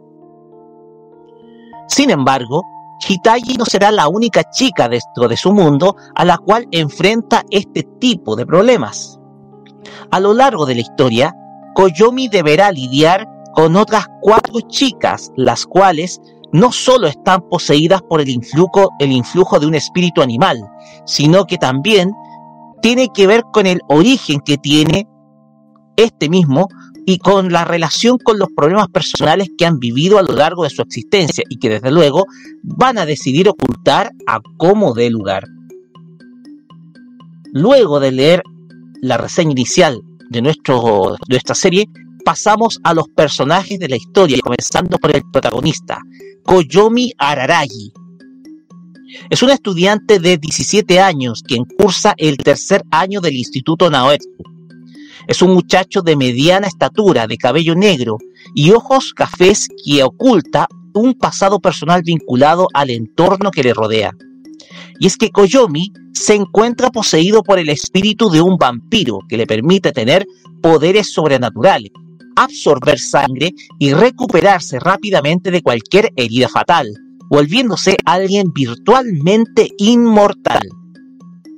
Sin embargo, tuvo que recurrir a la ayuda de Memeo Chino, un joven que funge como sacerdote que logró controlar todos los instintos asesinos de él, conservando algunas habilidades entre las que se encuentra la de recuperación. Se caracteriza por ser un chico reservado y poco comunicativo, solo limitándose a hablar con su amiga Subasa. A lo largo de la historia, se encontrará con un grupo de chicas comenzando por Hitagi, a quien se le encuentra cayendo de las escaleras abajo del instituto y a quien atrapa, dándose cuenta que su peso es muy liviano para su tamaño. Desde ese momento, no solo comienza a sentirse interesada por ella, sino también comenzará a buscar una salida al inconveniente que tiene con su propio espíritu. Pasamos ahora a Hitagi Sen Yogahara. Es una estudiante de 17 años de edad del Instituto Naoetsu. Es una muchacha muy alta, de un largo cabello azul, de bella contextura y muy hermosa proviene de una familia muy poderosa pero caída en desgracia, cuyo padre era un empresario de la construcción en donde un mal negocio provocó su caída y en donde ella terminaría viviendo en un pequeño departamento. Dentro de la historia se encuentra poseída por el espíritu del cangrejo, que le provocó, entre otras cosas, perder el 95% de su peso original y obtener la particular habilidad de ocultar engrapadoras dentro de su cuerpo. Desde un primer momento se ganó el interés de parte de Koyomi, quien la atrapó luego que ésta cayera escaleras abajo luego de pisar una cáscara de plátano, y será desde ese primer instante en donde ambos muchachos comenzarán un particular interés, interés entre ambos, logrando comprender sus propios problemas en un mundo completamente alejado de la realidad. Pasamos ahora a Subasa Hanekawa.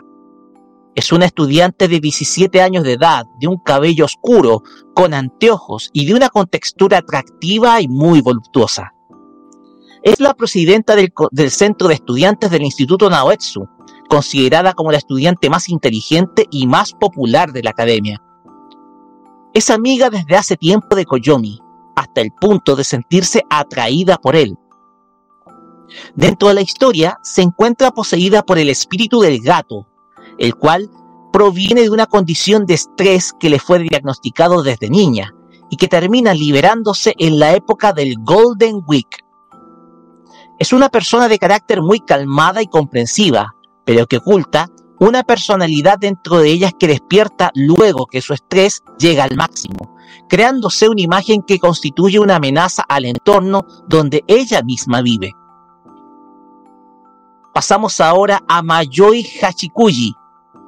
Es una chica de aproximadamente unos 10 u 11 años de edad, vestida con un uniforme de primaria, dos coletas y que, lleves, y que lleva siempre consigo una mochila de tamaño muy grande. Dentro de la historia, ella se encuentra poseída por el espíritu del caracol, pues al encontrarse con Koyomi, le cuenta que se encuentra extraviada mientras va camino a la casa de su madre y siempre termina llegando al mismo sitio, el cual es la plazoleta en donde Hitayi y el muchacho se encuentran en una cita. Es de una actitud muy infantil y a veces ruda, pues dentro de su arco, en varias oportunidades se pelea con el protagonista hasta el punto de morderle los dedos en varias oportunidades. Sin embargo, su historia da un vuelco en donde tanto Koyomi como ella misma se dan cuenta de la triste realidad la cual vive. Pasamos ahora a Suruga Kambaru. Es una estudiante de 17 años de edad que asiste al Instituto Naoetsu. Tiene el cabello corto y siempre emplea calzas en lugar de ropa interior, dando muestra de su fuerte interés por los deportes, en donde es una hábil basquetbolista y atleta. Dentro de la historia, ella se encuentra poseída por el espíritu del mono, pues tras el fallecimiento de su madre, ésta le deja una mano disecada de mono, la cual le permitiría cumplir cualquier deseo que tuviera.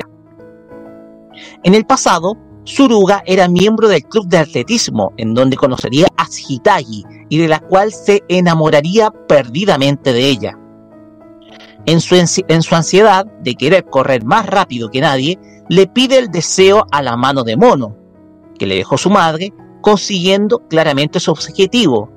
Sin embargo, el costo de ese deseo sería que el amuleto se terminaría adhiriendo a su brazo izquierdo, lo que le provoca no solo tener que ocultarlo con una venda, sino que además despierta un comportamiento bestial que se esconde detrás de su deseo. Pasamos ahora a Nadeko Sengoku. Es una niña de aproximadamente unos 13 años de edad, compañera de clase de una de las hermanas de Koyomi. Es de un cabello color castaño, además de ser muy bonita para su edad. Dentro de la historia, ella se encuentra poseída por el espíritu de la serpiente. Esto luego que de manera oculta en un templo se encontrara realizando un ritual maldito a una compañera de clases por arrebatarle a un chico, el cual consiste en matar varias ser- serpientes y colgarlas en un árbol cercano del templo.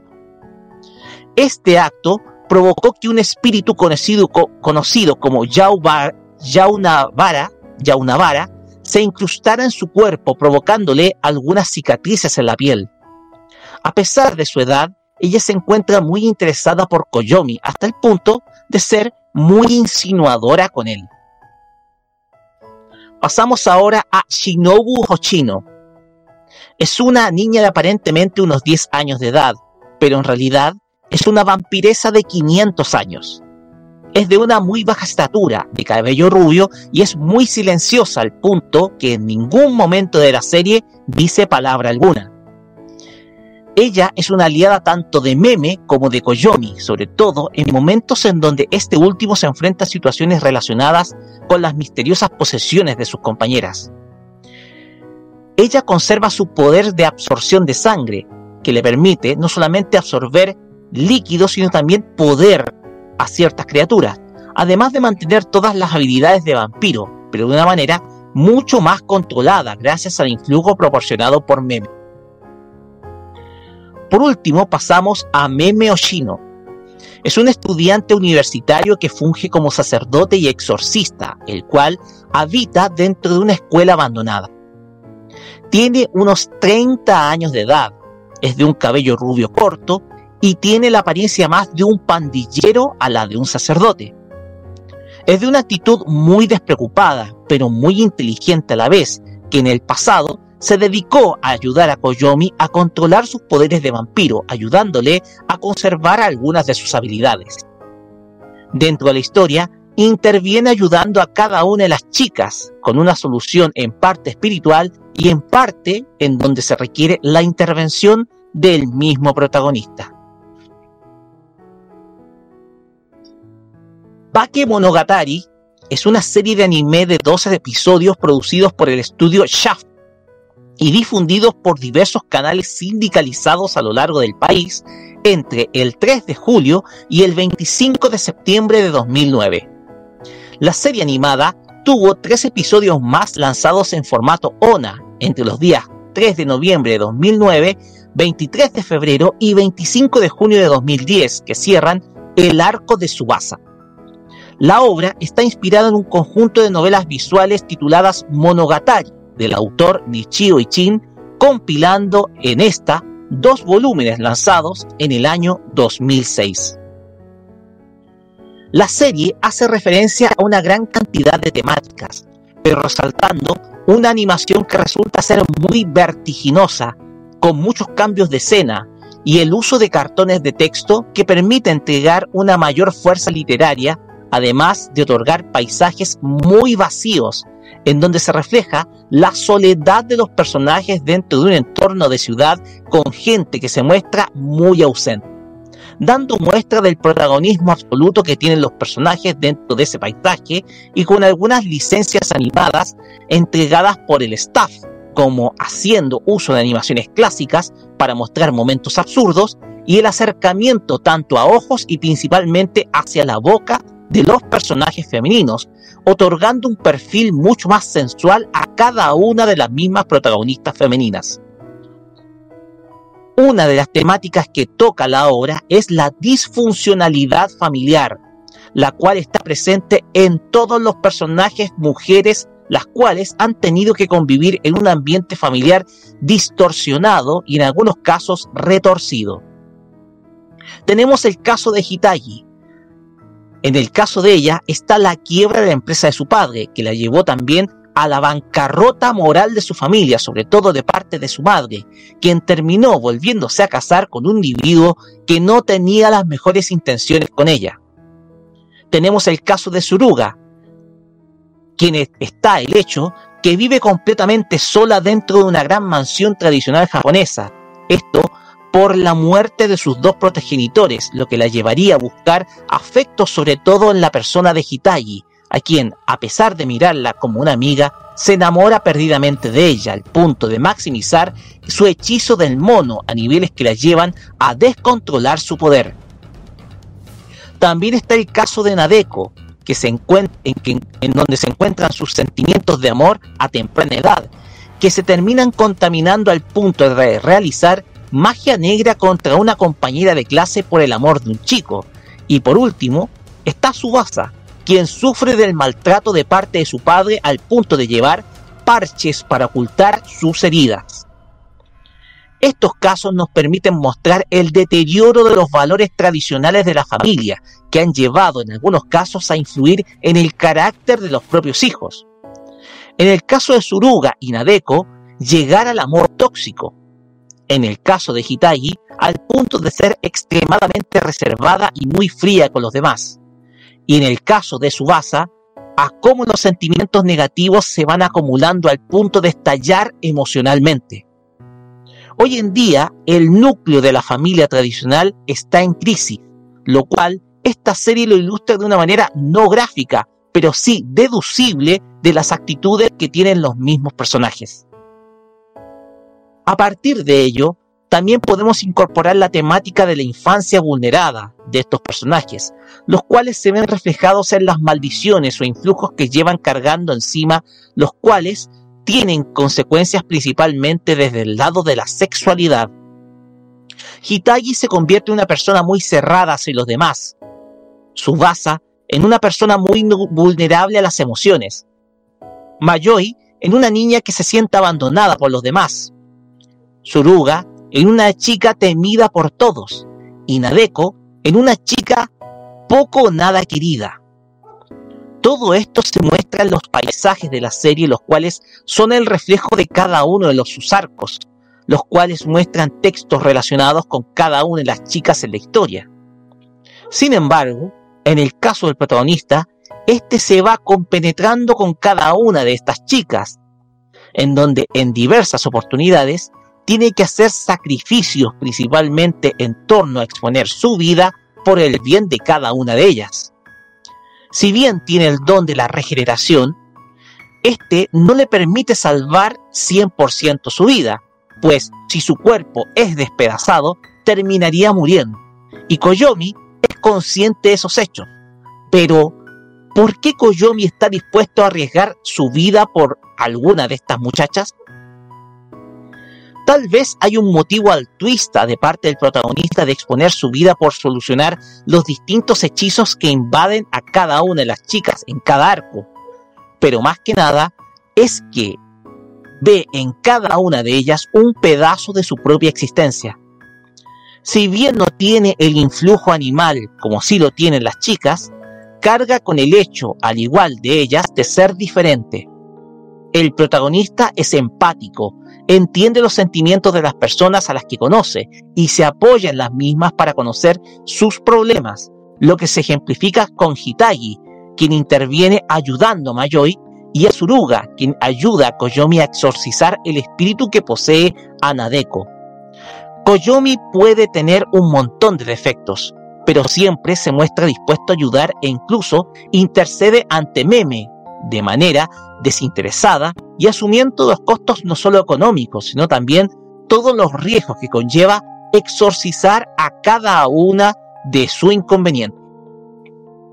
Bakemonogatari bien puede parecer una historia extraña y muy particular al representar la vida de los protagonistas en una ciudad que bien aparenta estar funcionando, pero que tiene como únicos habitantes a cada uno de sus protagonistas. Además, es una historia que despierta el interés de parte del espectador en saber qué pasó anteriormente en la vida de Koyomi, principalmente en la secuencia inicial de la serie que transcurre de manera muy acelerada y que se desprende de todo lo posterior que nos mostrará la obra. Bakemonogatari es un testimonio visto desde la perspectiva de la juventud, previa a la adultez, de una sociedad que camina en un ritmo muy acelerado pero de la cual ellos se sienten muy diferentes a los demás. De esta forma terminamos esta reseña dedicada a Bakemonogatari. Para comenzar con los comentarios, comenzando por Kira. Antes esta serie no la vi, o sea, la, he escuchado, la vi un poco, pero no me, no me ha llamado mucho la atención, la verdad. Así que no puedo opinar mucho de la serie, pero bueno, eso. no voy a opinar mucho porque no, la he visto 100%, así que la opinión. Lo que, venga por ahora. No tiene ninguna opinión. Bueno, lo que sí, la opinión. Bueno, el Dani, Dani o no. ¿Dani? Eh, no, es que estoy en la misma posición de, de la Kira, así que no, no tengo mucho que opinar al respecto realmente nadie conoce la serie a pesar de que tuvo un momento de popularidad a finales de los 2010. O sea, a finales de los 2000. Está hablando de 2010 por ahí, donde la serie comenzó a visualizarse, o menos en red. Ni siquiera ubican el tema de, los de los sellos que participaron. De hecho, más que nada, Bakemonogatari se les va a ser conocido por los openings.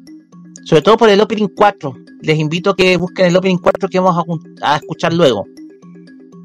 Pero, Carlos, vamos con los sellos. No, bueno, ahí Hitagi lo hizo en la voz de Chiwa Saito, Koyomi en la voz de Hiroshi Kamiya, Tsubasa lo hizo Yui Horie, Mayoi lo hizo Emiri Katou, Suruga en la voz de Miyuki Sawashiro, Nadeko en la voz de Kana, Kanazawa, eh, Meme Hoshino en la voz de Takahiro Sakurai, Karen en la voz de Eri Kitamura y Tsukiji Araka, Araga, Araragi en la voz de Yuka Iguchi. La producción estuvo a cargo de Atsuhiro Iwakami y también de Mayasuki Haryu.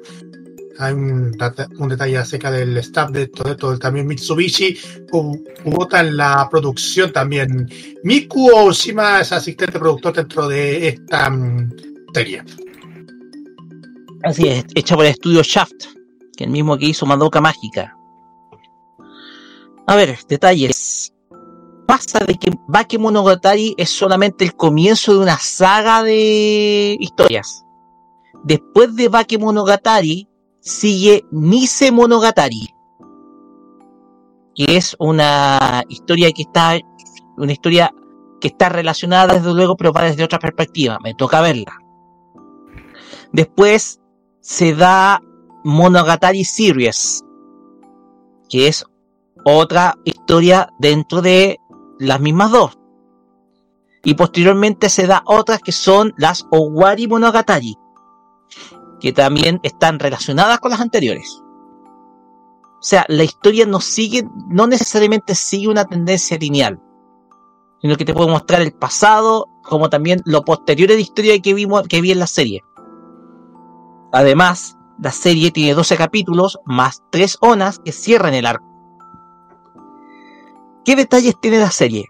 En primer lugar, la serie puede, puede parecer un poco chistosa en algunos pasajes, pero es muy vertiginosa. ¿A qué me refiero? Tiene muchos cambios de escena. O sea, tiene muchos cambios de escena que son bastante vertiginosos.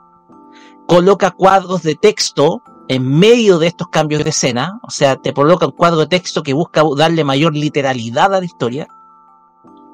Otro detalle es que los paisajes de la serie se ven muy vacíos. ¿Y a qué me refiero con esto?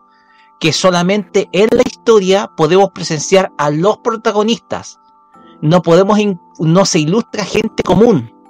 De hecho, la única persona fuera de las protagonistas que se muestra es el padre, es el padre, es el papá de, de Hitagi, quien eh, ahora se está haciendo cargo de la tutoría. ¿Por qué? Porque Hitagi ya no está viviendo con su madre y se van a dar cuenta la verdad terrible de lo que pasó Hitagi con su madre. También eh, tiene escenas que se acercan sobre todo mucho a los ojos de los protagonistas, como también a las bocas de las protagonistas femeninas.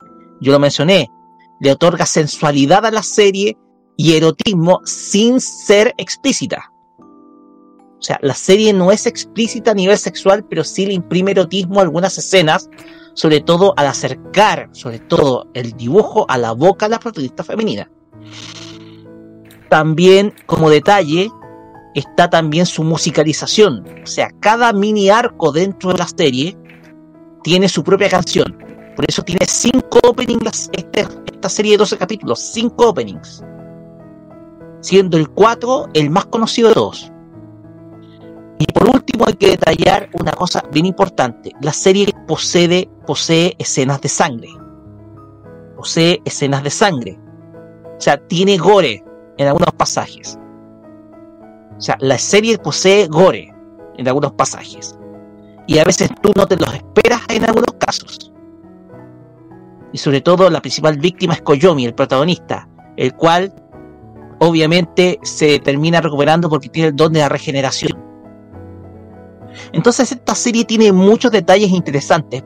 El problema que tiene es que puede ser confusa en ciertos momentos, sobre todo en algunos cambios de escena que tiene, si algo tiene esta serie es que tiene muchos cambios de escena. Pero desde luego tiene una trama interesante. En su momento se volvió muy popular la serie, sobre todo en el año 2010. Y claro está de que eh, las protagonistas, algunas están muy bien dibujadas, digámoslo. O sea, tú podéis construir un... O sea, tú, tú aquí puedes encontrar varias waifus. Ahora bien, si me preguntan, mi favorita es Subasa. Subasa Hanekawa. Yo en principio tenía preferencia por Hitagi, pero no, prefiero por la historia que tiene detrás a Subasa, quien es la, la chica del espíritu del gato.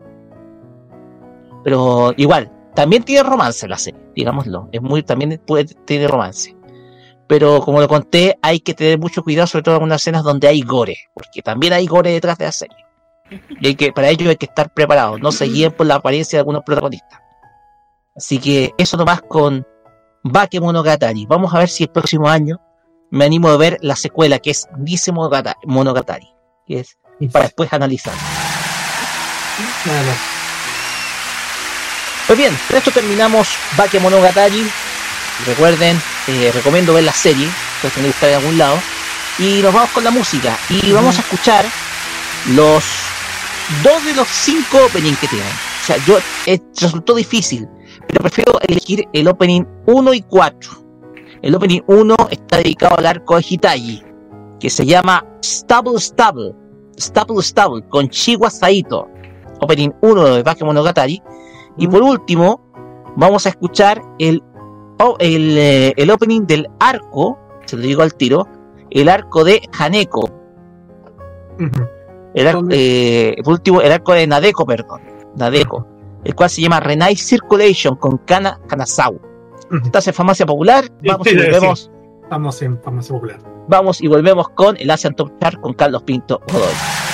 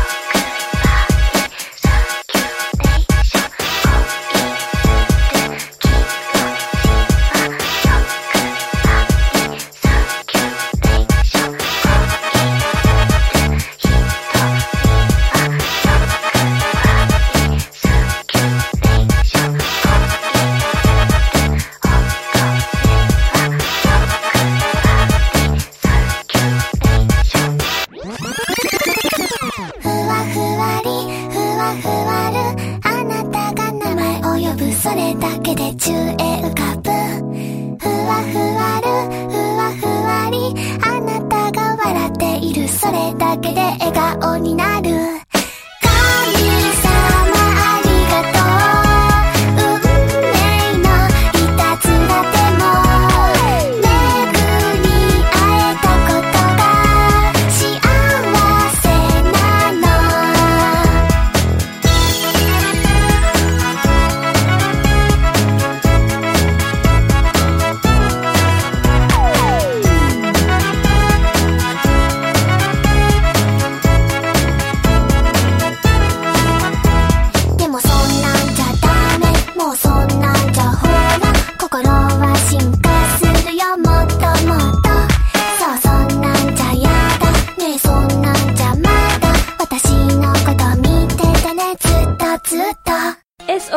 Conectarnos con los grandes éxitos de la música de Oriente en la compañía de Carlos Pinto y el Asian Top Chart en Farmacia Popular.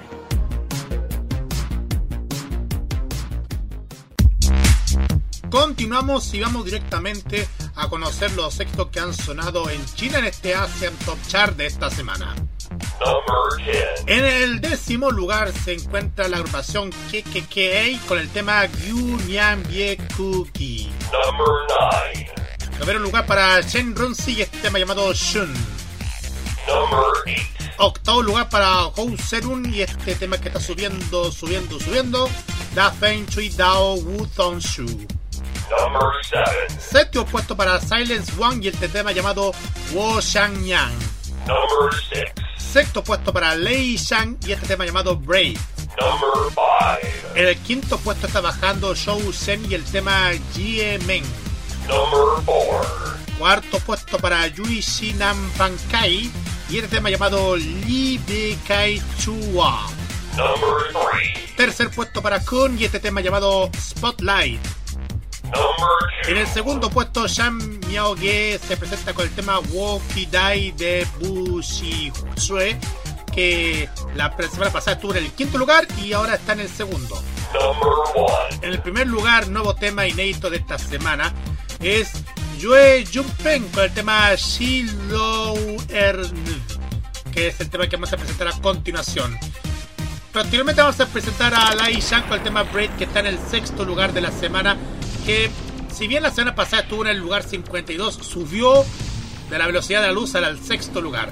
Vamos y volvemos para la parte final.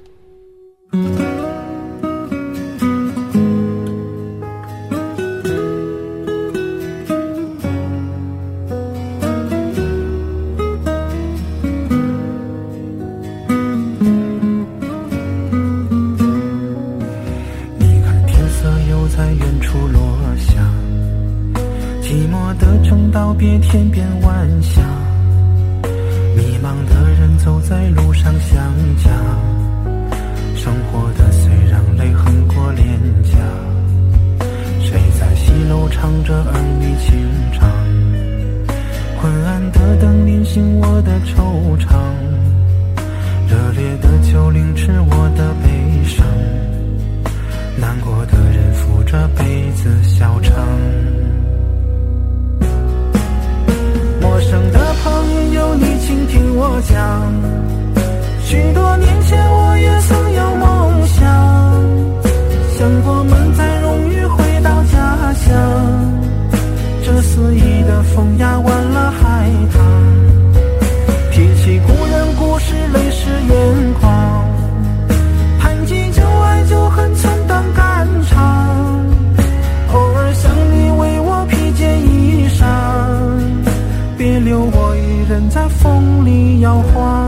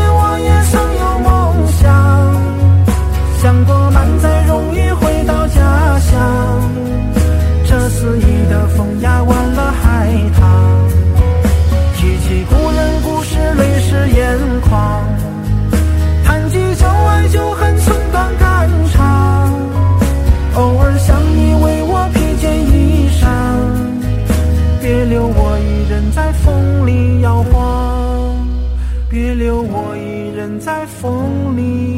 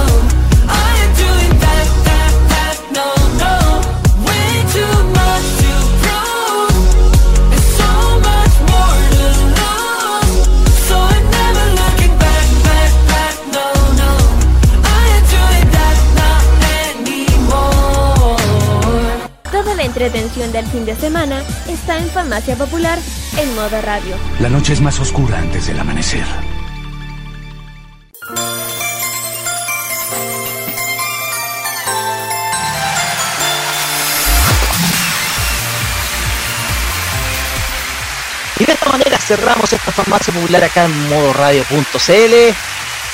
Capítulo número 289. El siguiente será 290 y comenzamos el camino a los 300 episodios, el cual lo haremos en el mes de abril. El mes de abril será clave. ¿Por qué? Porque vamos a tener muchas sorpresas. En el mes de abril, en el capítulo 300, como es tradición, cambiamos el opening, cambiamos todo lo de la serie. O sea, cambiamos todo de programa. O sea, cada 100 capítulos hacemos una renovación completa a nuestro episodio. Y esta ocasión no va a ser la excepción. Y por lo tanto estamos preparando ya los textos para ver cómo se va a comenzar eh, Famacia Popular a partir del episodio 301. Así que gracias por el apoyo. Gracias porque vamos a comenzar ya este sendero de los 100, perdón, de los 300 y se cumplió otra premisa que tuvimos cuando hicimos el capítulo 100, a pesar de todos los problemas que tuvimos. Que sean otros 100 más. Y fueron otros 100 más. Y después dijimos que sean otros 100 más cuando fueron los 200. Y se cumple la premisa. Así que eso. Y ojo, que para el capítulo 313 vamos a hacer algo especial. ¿Por qué? Van a saber luego. Van a saberlo durante el próximo año. O sea, el próximo año va a estar cargado de cosas farmacia popular. Plagado de fiestas. Pero vamos con los saludos. Comenzamos con Kira. A pues sí. Aquí le bueno, mando un saludo a todos nos eh, familias, amigos, especialmente a, la- a los, a los invitados que hemos tenido. Eh, también un saludo a todos los eh, a los eventos, emprendedores, a, a las agencias también. Un, un ellos por siempre eh, tener, eh, ¿cómo llama? Eh, apoyarnos también. Y bueno, y también un saludo también a la Alice, eh, todo, y también un saludo muy grande a Don Segundo, y un, abrazo muy grande a Ricardo, que doy mi condolencia a él y que espero que se pueda recuperar, nada más. Y especialmente a mi Hansen Mina, mi profe Han de, coreano, que le saludo muy grande, no hemos podido porque está con tanta pega, tenemos tenido tiempo, así que yo sé que voy a poder volver a, a recuperar lo que es el, el con mi profe el coreano, pero aunque eh, estamos tan yo sigo practicando mi idioma favorito, así que eh, eso pues. Y todas las canciones del equipo que acabamos de escuchar, la pueden escuchar de, de lunes a viernes que hemos express. Desde las 5 de las 7 si desean algo, ya lo digo por ya solamente lo que dije mencionar. Eso. Gracias, Kira. Daniel Brulé, vamos con sus saludos. Daniel. Danito. Dani. O mientras tanto vamos con Carlos. Bueno, ya que ya avisado como siempre a mis compañeros de trabajo, familiares, a todas las comunidades, a todos ustedes que nos han apoyado durante el transcurso de este, este programa y también a los de K-Mod, que le avisamos como ya lo saben el jueves finalizamos el ciclo de la temporada 2023 de K-Mod, pero vamos a continuar en, en enero con nuestra temporada de verano. Y mm, a todas a ustedes gracias por el apoyo que nos dan y ya saludos a todos ustedes y nada más que decir, ya vamos al tiro, tenemos que pu- apurarnos, apurarnos más porque ya en un rato más se nos viene la, la premiación. Los Choice Awards sí se nos viene un ratito más, así que quédense con nosotros. Lo que se va a venir es extraordinario, así que eh, vamos a estar ahí. Vamos a vestirnos de lujo y etiqueta ahí, vestidos de gala, así que. Ahora sí, Daniel Burlé, si está por ahí, sus saludos. No, se quedó en silencio. A ver, a ver, dale de- Ya, mientras tanto, le mando un saludo, le mando un saludo cariñoso a Yusu, quien eh, eh, estuve viendo su streaming del día de ayer. Mañana hay otro streaming, así que yo voy a estar atento a lo que ella va a estar haciendo. Vamos a ver qué, qué cosplay nos tiene que preparar, preparando, o qué make-up va a estar haciendo. Así que voy a estar mañana ahí presenciando otro streaming más por YouTube y también por Twitch va, pero generalmente me gusta verlo por YouTube, está más vacío, de hecho el chat va más lentito, así que también mandar un saludo a la Cata, que en el día de ayer estuvo en una actividad, así que le mando un enorme saludo. Así sí, es una que actividad que, que te, estoy exactamente estuvo en actividad. Así que le mandamos un, eh, un, un enorme saludo a ella. Y desde luego, un, gran, pero gran saludo también a, una cosplayer, a, a Lina, quien eh, lamentablemente perdió su cuenta de Instagram, pero según me comentaron ahí, me llegó la información, logró recuperar su cuenta. Así que saludos también a Lina, le ayudamos a recuperar la cuenta de, de Instagram. A veces Instagram es muy traicionero, pero igual. Así que eso nomás. Pues bien, Bueno, cer- cerramos esta farmacia. Lamentablemente Dani parece que se nos cayó, se nos fue anteriormente. Pero Igual le mandamos que- un gran saludo y agradecimientos por haber participado el día de hoy. Y nos vamos, porque ya nos vamos a ir a los Big Choice Awards en el cierre de temporada de este episodio de de, de, de y así Teresa Cerdo, no, termi- Teresa Cerdo terminó su temporada el día martes. Estamos hablando de The Weeknd, esta serie de temporada, porque nos toca descansar, nos toca, nos toca descansar eh, a, lo- a los chicos del Teresa Cerdo, y desde luego, claro está, eh, contarles que mañana este capítulo se repite a las 15 horas 3 de la tarde. Ahora sí, Dani. Sí, Saludos. perdón. Me despido de todos ustedes, chiquillos. Eh, Espero que les haya gustado mucho este programa. Estuvo bastante, bastante entretenido. Saludos a la gente de Ancún, eh, del sur de Chile, a mis amigos también de, de Santiago. Perdón, de Santiago, a la comunidad de Anison Chile que siempre está con actividades en su página de Instagram, así que síganlos, síganlos, eh, Anison Chile en Instagram. Y también a la Lisette, a mis compañeros de canto y eso, eso, eso, eso. Perfecto. Pues bien, ya con esto, ahora sí podemos cerrar esta farmacia popular del día de hoy. Recuerden, mañana este capítulo se repite a las 15 horas desde la tarde. Recuerden también que este capítulo va a estar disponible a partir del día lunes en, en nuestras plataformas de, de- de podcast. Y desde luego, si quieren revivirlo en video, pueden verlo en nuestro canal de YouTube, Modo Radio CL, en donde ahí ustedes podrán encontrar nuestros programas anteriores y desde luego divertirse con todo lo que hicimos durante esta semana. Nos despedimos y lo vamos a hacer con música. Y lo vamos a hacer con música así, city pop tranquilo, slow. Vamos a ir con Minako Yoshida, esta gran voz de la música de los 70 y 80 en Japón, con esta canción llamada Hoho no Yuru no Akari, tema con la cual cerramos esta farmacia popular por el día de hoy, esperándolos el próximo sábado con la premia, previa navideña, claro está, porque va a ser previa eh, víspera de Navidad, Así que vamos a estar ahí acompañándolos con nuestro todo nuestro entretenimiento y noticias de la semana. Nos retiramos, será hasta el próximo sábado con más entretenimiento friki acá en Farmacia Popular por Modo Radio. Buenas noches y muchas, muchas gracias. Cuídense, nos vemos chao. Chao.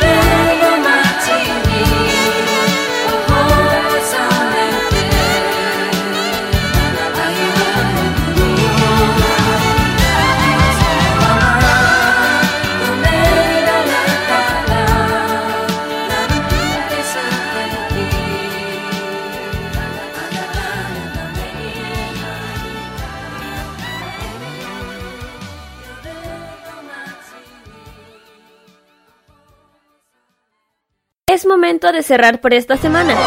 Se acabó. Todo, todo, todillo. Vete de aquí a ser feliz. Pero no te preocupes. El próximo sábado te seguiremos trayendo todas las novedades del mundo del anime, el manga, la música asiática y todo aquello que enloquece a los fans de lo friki. Se cierra por esta semana la farmacia popular en modo radio. Hasta pronto, Patria Friki. ¡Adiós! ¡A la vista! ¡Aloha! Adiós. Adiós todo el mundo. Nos vemos. Sayonara, maestro. Hasta luego. Adiós. ¡Ahí se ven! Adiós. Amor. ¡Hasta nunca, pueblo rabón! Las opiniones emitidas en este programa son de exclusiva responsabilidad de quienes las emiten y no representan necesariamente el pensamiento de modoradio.cl.